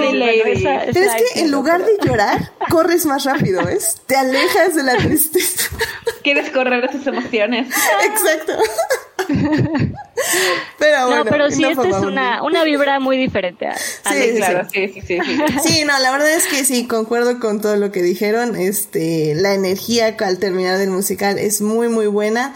Eh, probablemente no me voy a obsesionar tanto como con Hamilton, pero definitivamente si quiero, así como ahorita que la estaba revisando antes del podcast, sí fue así como, alza bandera, da, da", sí, ya está. Pero no, sí estaba yo cante y cante. Entonces, ah, está increíble. Vayan a ver en cine si se sienten, este, segures, pero si no, pues esperemos a que llegue en HBO Max y mientras la pueden ver en medios alternativos. Bueno, y yo sí, perdón, nada más rápidamente, sí puedo preguntar eh, a ustedes qué can así nada más como para rápido concluir qué qué canción les gustó mucho, o sea que sí disfrutaron como la que más disfrutaron de In the. Uf. Mm, creo que para mí sí fue la de Alza la bandera, que no se llama así, que se llama ¿cómo se llama? Carnaval. Carnaval del barrio. Porque sí, o sea, sí me... Sí, o sea, sí, sí me quería parar a bailar, la verdad, así, literal. Para mí, para mí creo que es 96,000 de por sí desde el musical. eh, también se siempre. transfiere 100% a la obra y pues... eh, pues sí, pues, pues, y, y em, ah, no me digas, es, la tengo pegada, de repente nada más en mi, en mi cabeza empieza a sonar la voz de, de Daniela de, de Sonina, I hear you been talking to Benny. y así, así de la No nada. eh, es, Sí. es buena. Y yo creo que igual sería Carnaval del Barrio, porque aparte viene un momento como que triste y solemne con todo lo que pasa con la abuela Claudia, el apagón y todo eso, y la manera en que levanta el ánimo y en la que levanta el, el orgullo y todo eso. En la película sí me encantó y sí, o sea, yo, yo estaba moviendo mi patita por lo menos bailando en mi lugar en el cine porque sí es, el- es creo que es lo que más disfruté, eh, Carnaval del Barrio. De hecho fue la que llegué a poner así en, Sí, el, sí, sí. en- en- en el teléfono. Ya, muy bien, muy bien, muy bien. ¿La tuya, Dafne? Mía, creo que igual desde siempre 96,000, eh, siempre ha estado en mi playlist para subirme el ánimo. Siempre me gusta mucho, eh, me gusta mucho la energía que tiene. Eh, 96,000, el intro y en la película me gustó mucho Paciencia y Fe también. Sí, sí, también. Pero bueno, siempre podemos decir Piragua, Piragua, Ah, y Piragua, sí. y Piragua también muy bien. Sí. Piragua. Excelente, muy bien. Pues eh, ya nos pasamos de tiempo, así que ya se acabó este programa. Vayan a ver In the Ah. Heights en cines. Ya terminamos este programa. Qué triste, porque la verdad es que sí, eh, tenía que haberlo supuesto, eh, porque cualquier cosa de Lin Manuel Miranda nos lleva un muy buen rato de análisis. Y aún así siento que esta plática fue muy superficial. Sí, se puede- podríamos ir mucho más a fondo. Ni, Podríamos ni seguir siquiera otro rato, Nos sí. metimos al asunto de la gentrificación Nope. y cómo el, el barrio se, antes era irlandés y ahora todos son latinos y luego qué va a pasar y luego el final que le, bueno, este, el final que le agregaron con el- la hija de Usnavi, que en realidad Ah, la, hija, hija. nunca aparece en la obra, pero pues Nope. ahí está, y aparece también, y que es hija también de Vanessa, así que no sabemos si Vanessa llegó a irse alguna vez del barrio, aparentemente no. Sí, ¿no? Pero bueno, Eso No, también además, está extraño, además sí. dentro, dentro del cast amé a la niña porque creo que yo, al menos yo sí desde el principio supe que era hija de Usnavi porque es igualita. se parece un montón. Me encanta la niña, está hermosa la niña, me encantó y está igualita a Usnavi, sí, me encanta.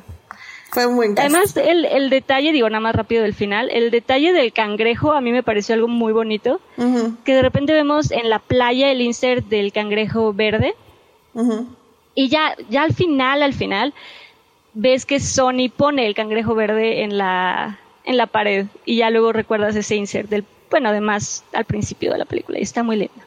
No sé, es un detalle que me gusta.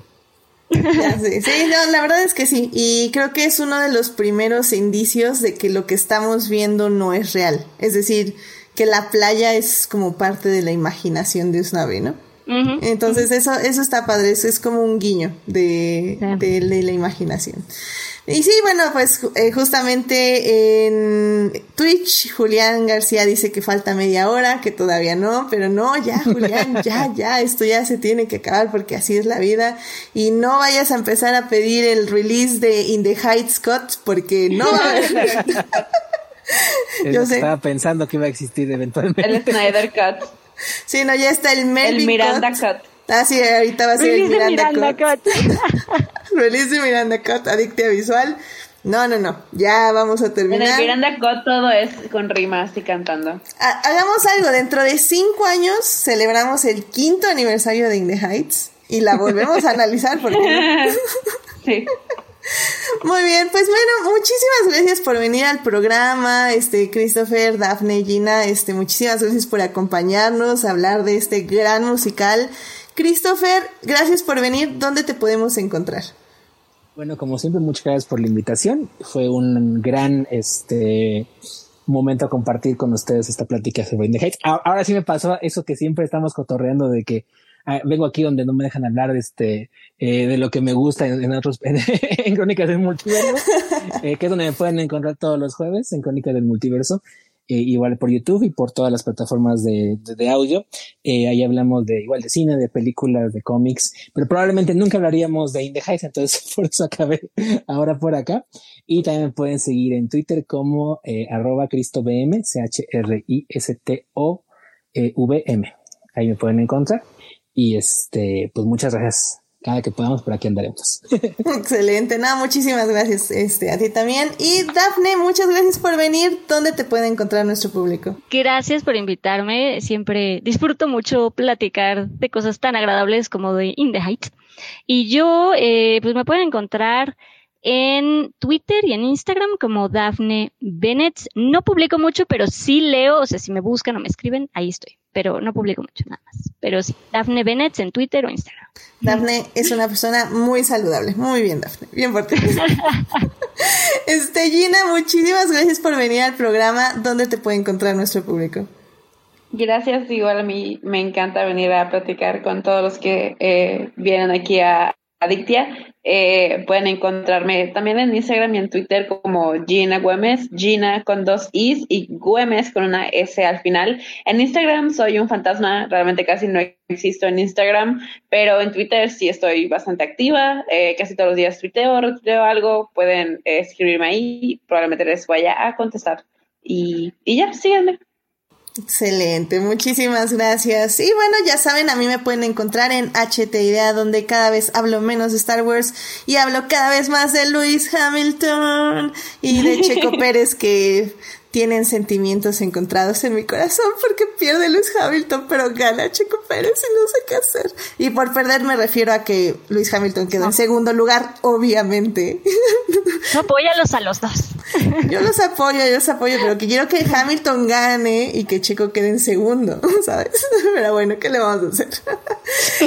Y bueno, pues suscríbanse al canal de YouTube y Twitch para que les avise cuando estemos en vivo y nos puedan acompañar en el chat, como el día de hoy nos estuvo acompañando Araceli Zamudio, estuvo también Sofía Sánchez, Juan Pablo Nevado, este pasó a saludar aquí al chat, estuvo también Joyce, estuvo Uriel Botello y también pasó Héctor Guerra a saludar. Muchísimas gracias por estar en el chat. Y en Twitch, obviamente, estuvo el gran Julián García, que siempre está ahí muy atento en Twitch. Muchísimas gracias, Julián. Y bueno, también gracias a quienes nos oyen durante la semana en Heartis, Spotify, Google Podcast y en iTunes. Este programa estará disponible ahí a partir del miércoles en la mañana. Eh, muchos saludos a Jesús Alfredo, a Joyce, a Fernando, a Jessica y a Simena, quienes son parte del team diferidos. Muchísimas gracias por escuchar. Sí, si quieren más de Adictia Visual, estamos en Facebook, pero también en el Instagram, donde es la plataforma oficial del podcast. Ahí pueden leer reseñas de películas y series, ver los reels que juro que ya voy a seguir subiendo. y acompañarnos en los lives, que tal vez tenemos un live especial para este fin de semana con Chris. Así que vamos a hablar probablemente de Luca, así que lo estoy diciendo al aire para comprometerlo. Ay, hermosa. Yo sé. Claro que sí. Ay, no sé, no hubo eh, recomendación de la semana, pero yo les iba a recomendar Luca, véanla, está muy buena. Yo también le iba a recomendar.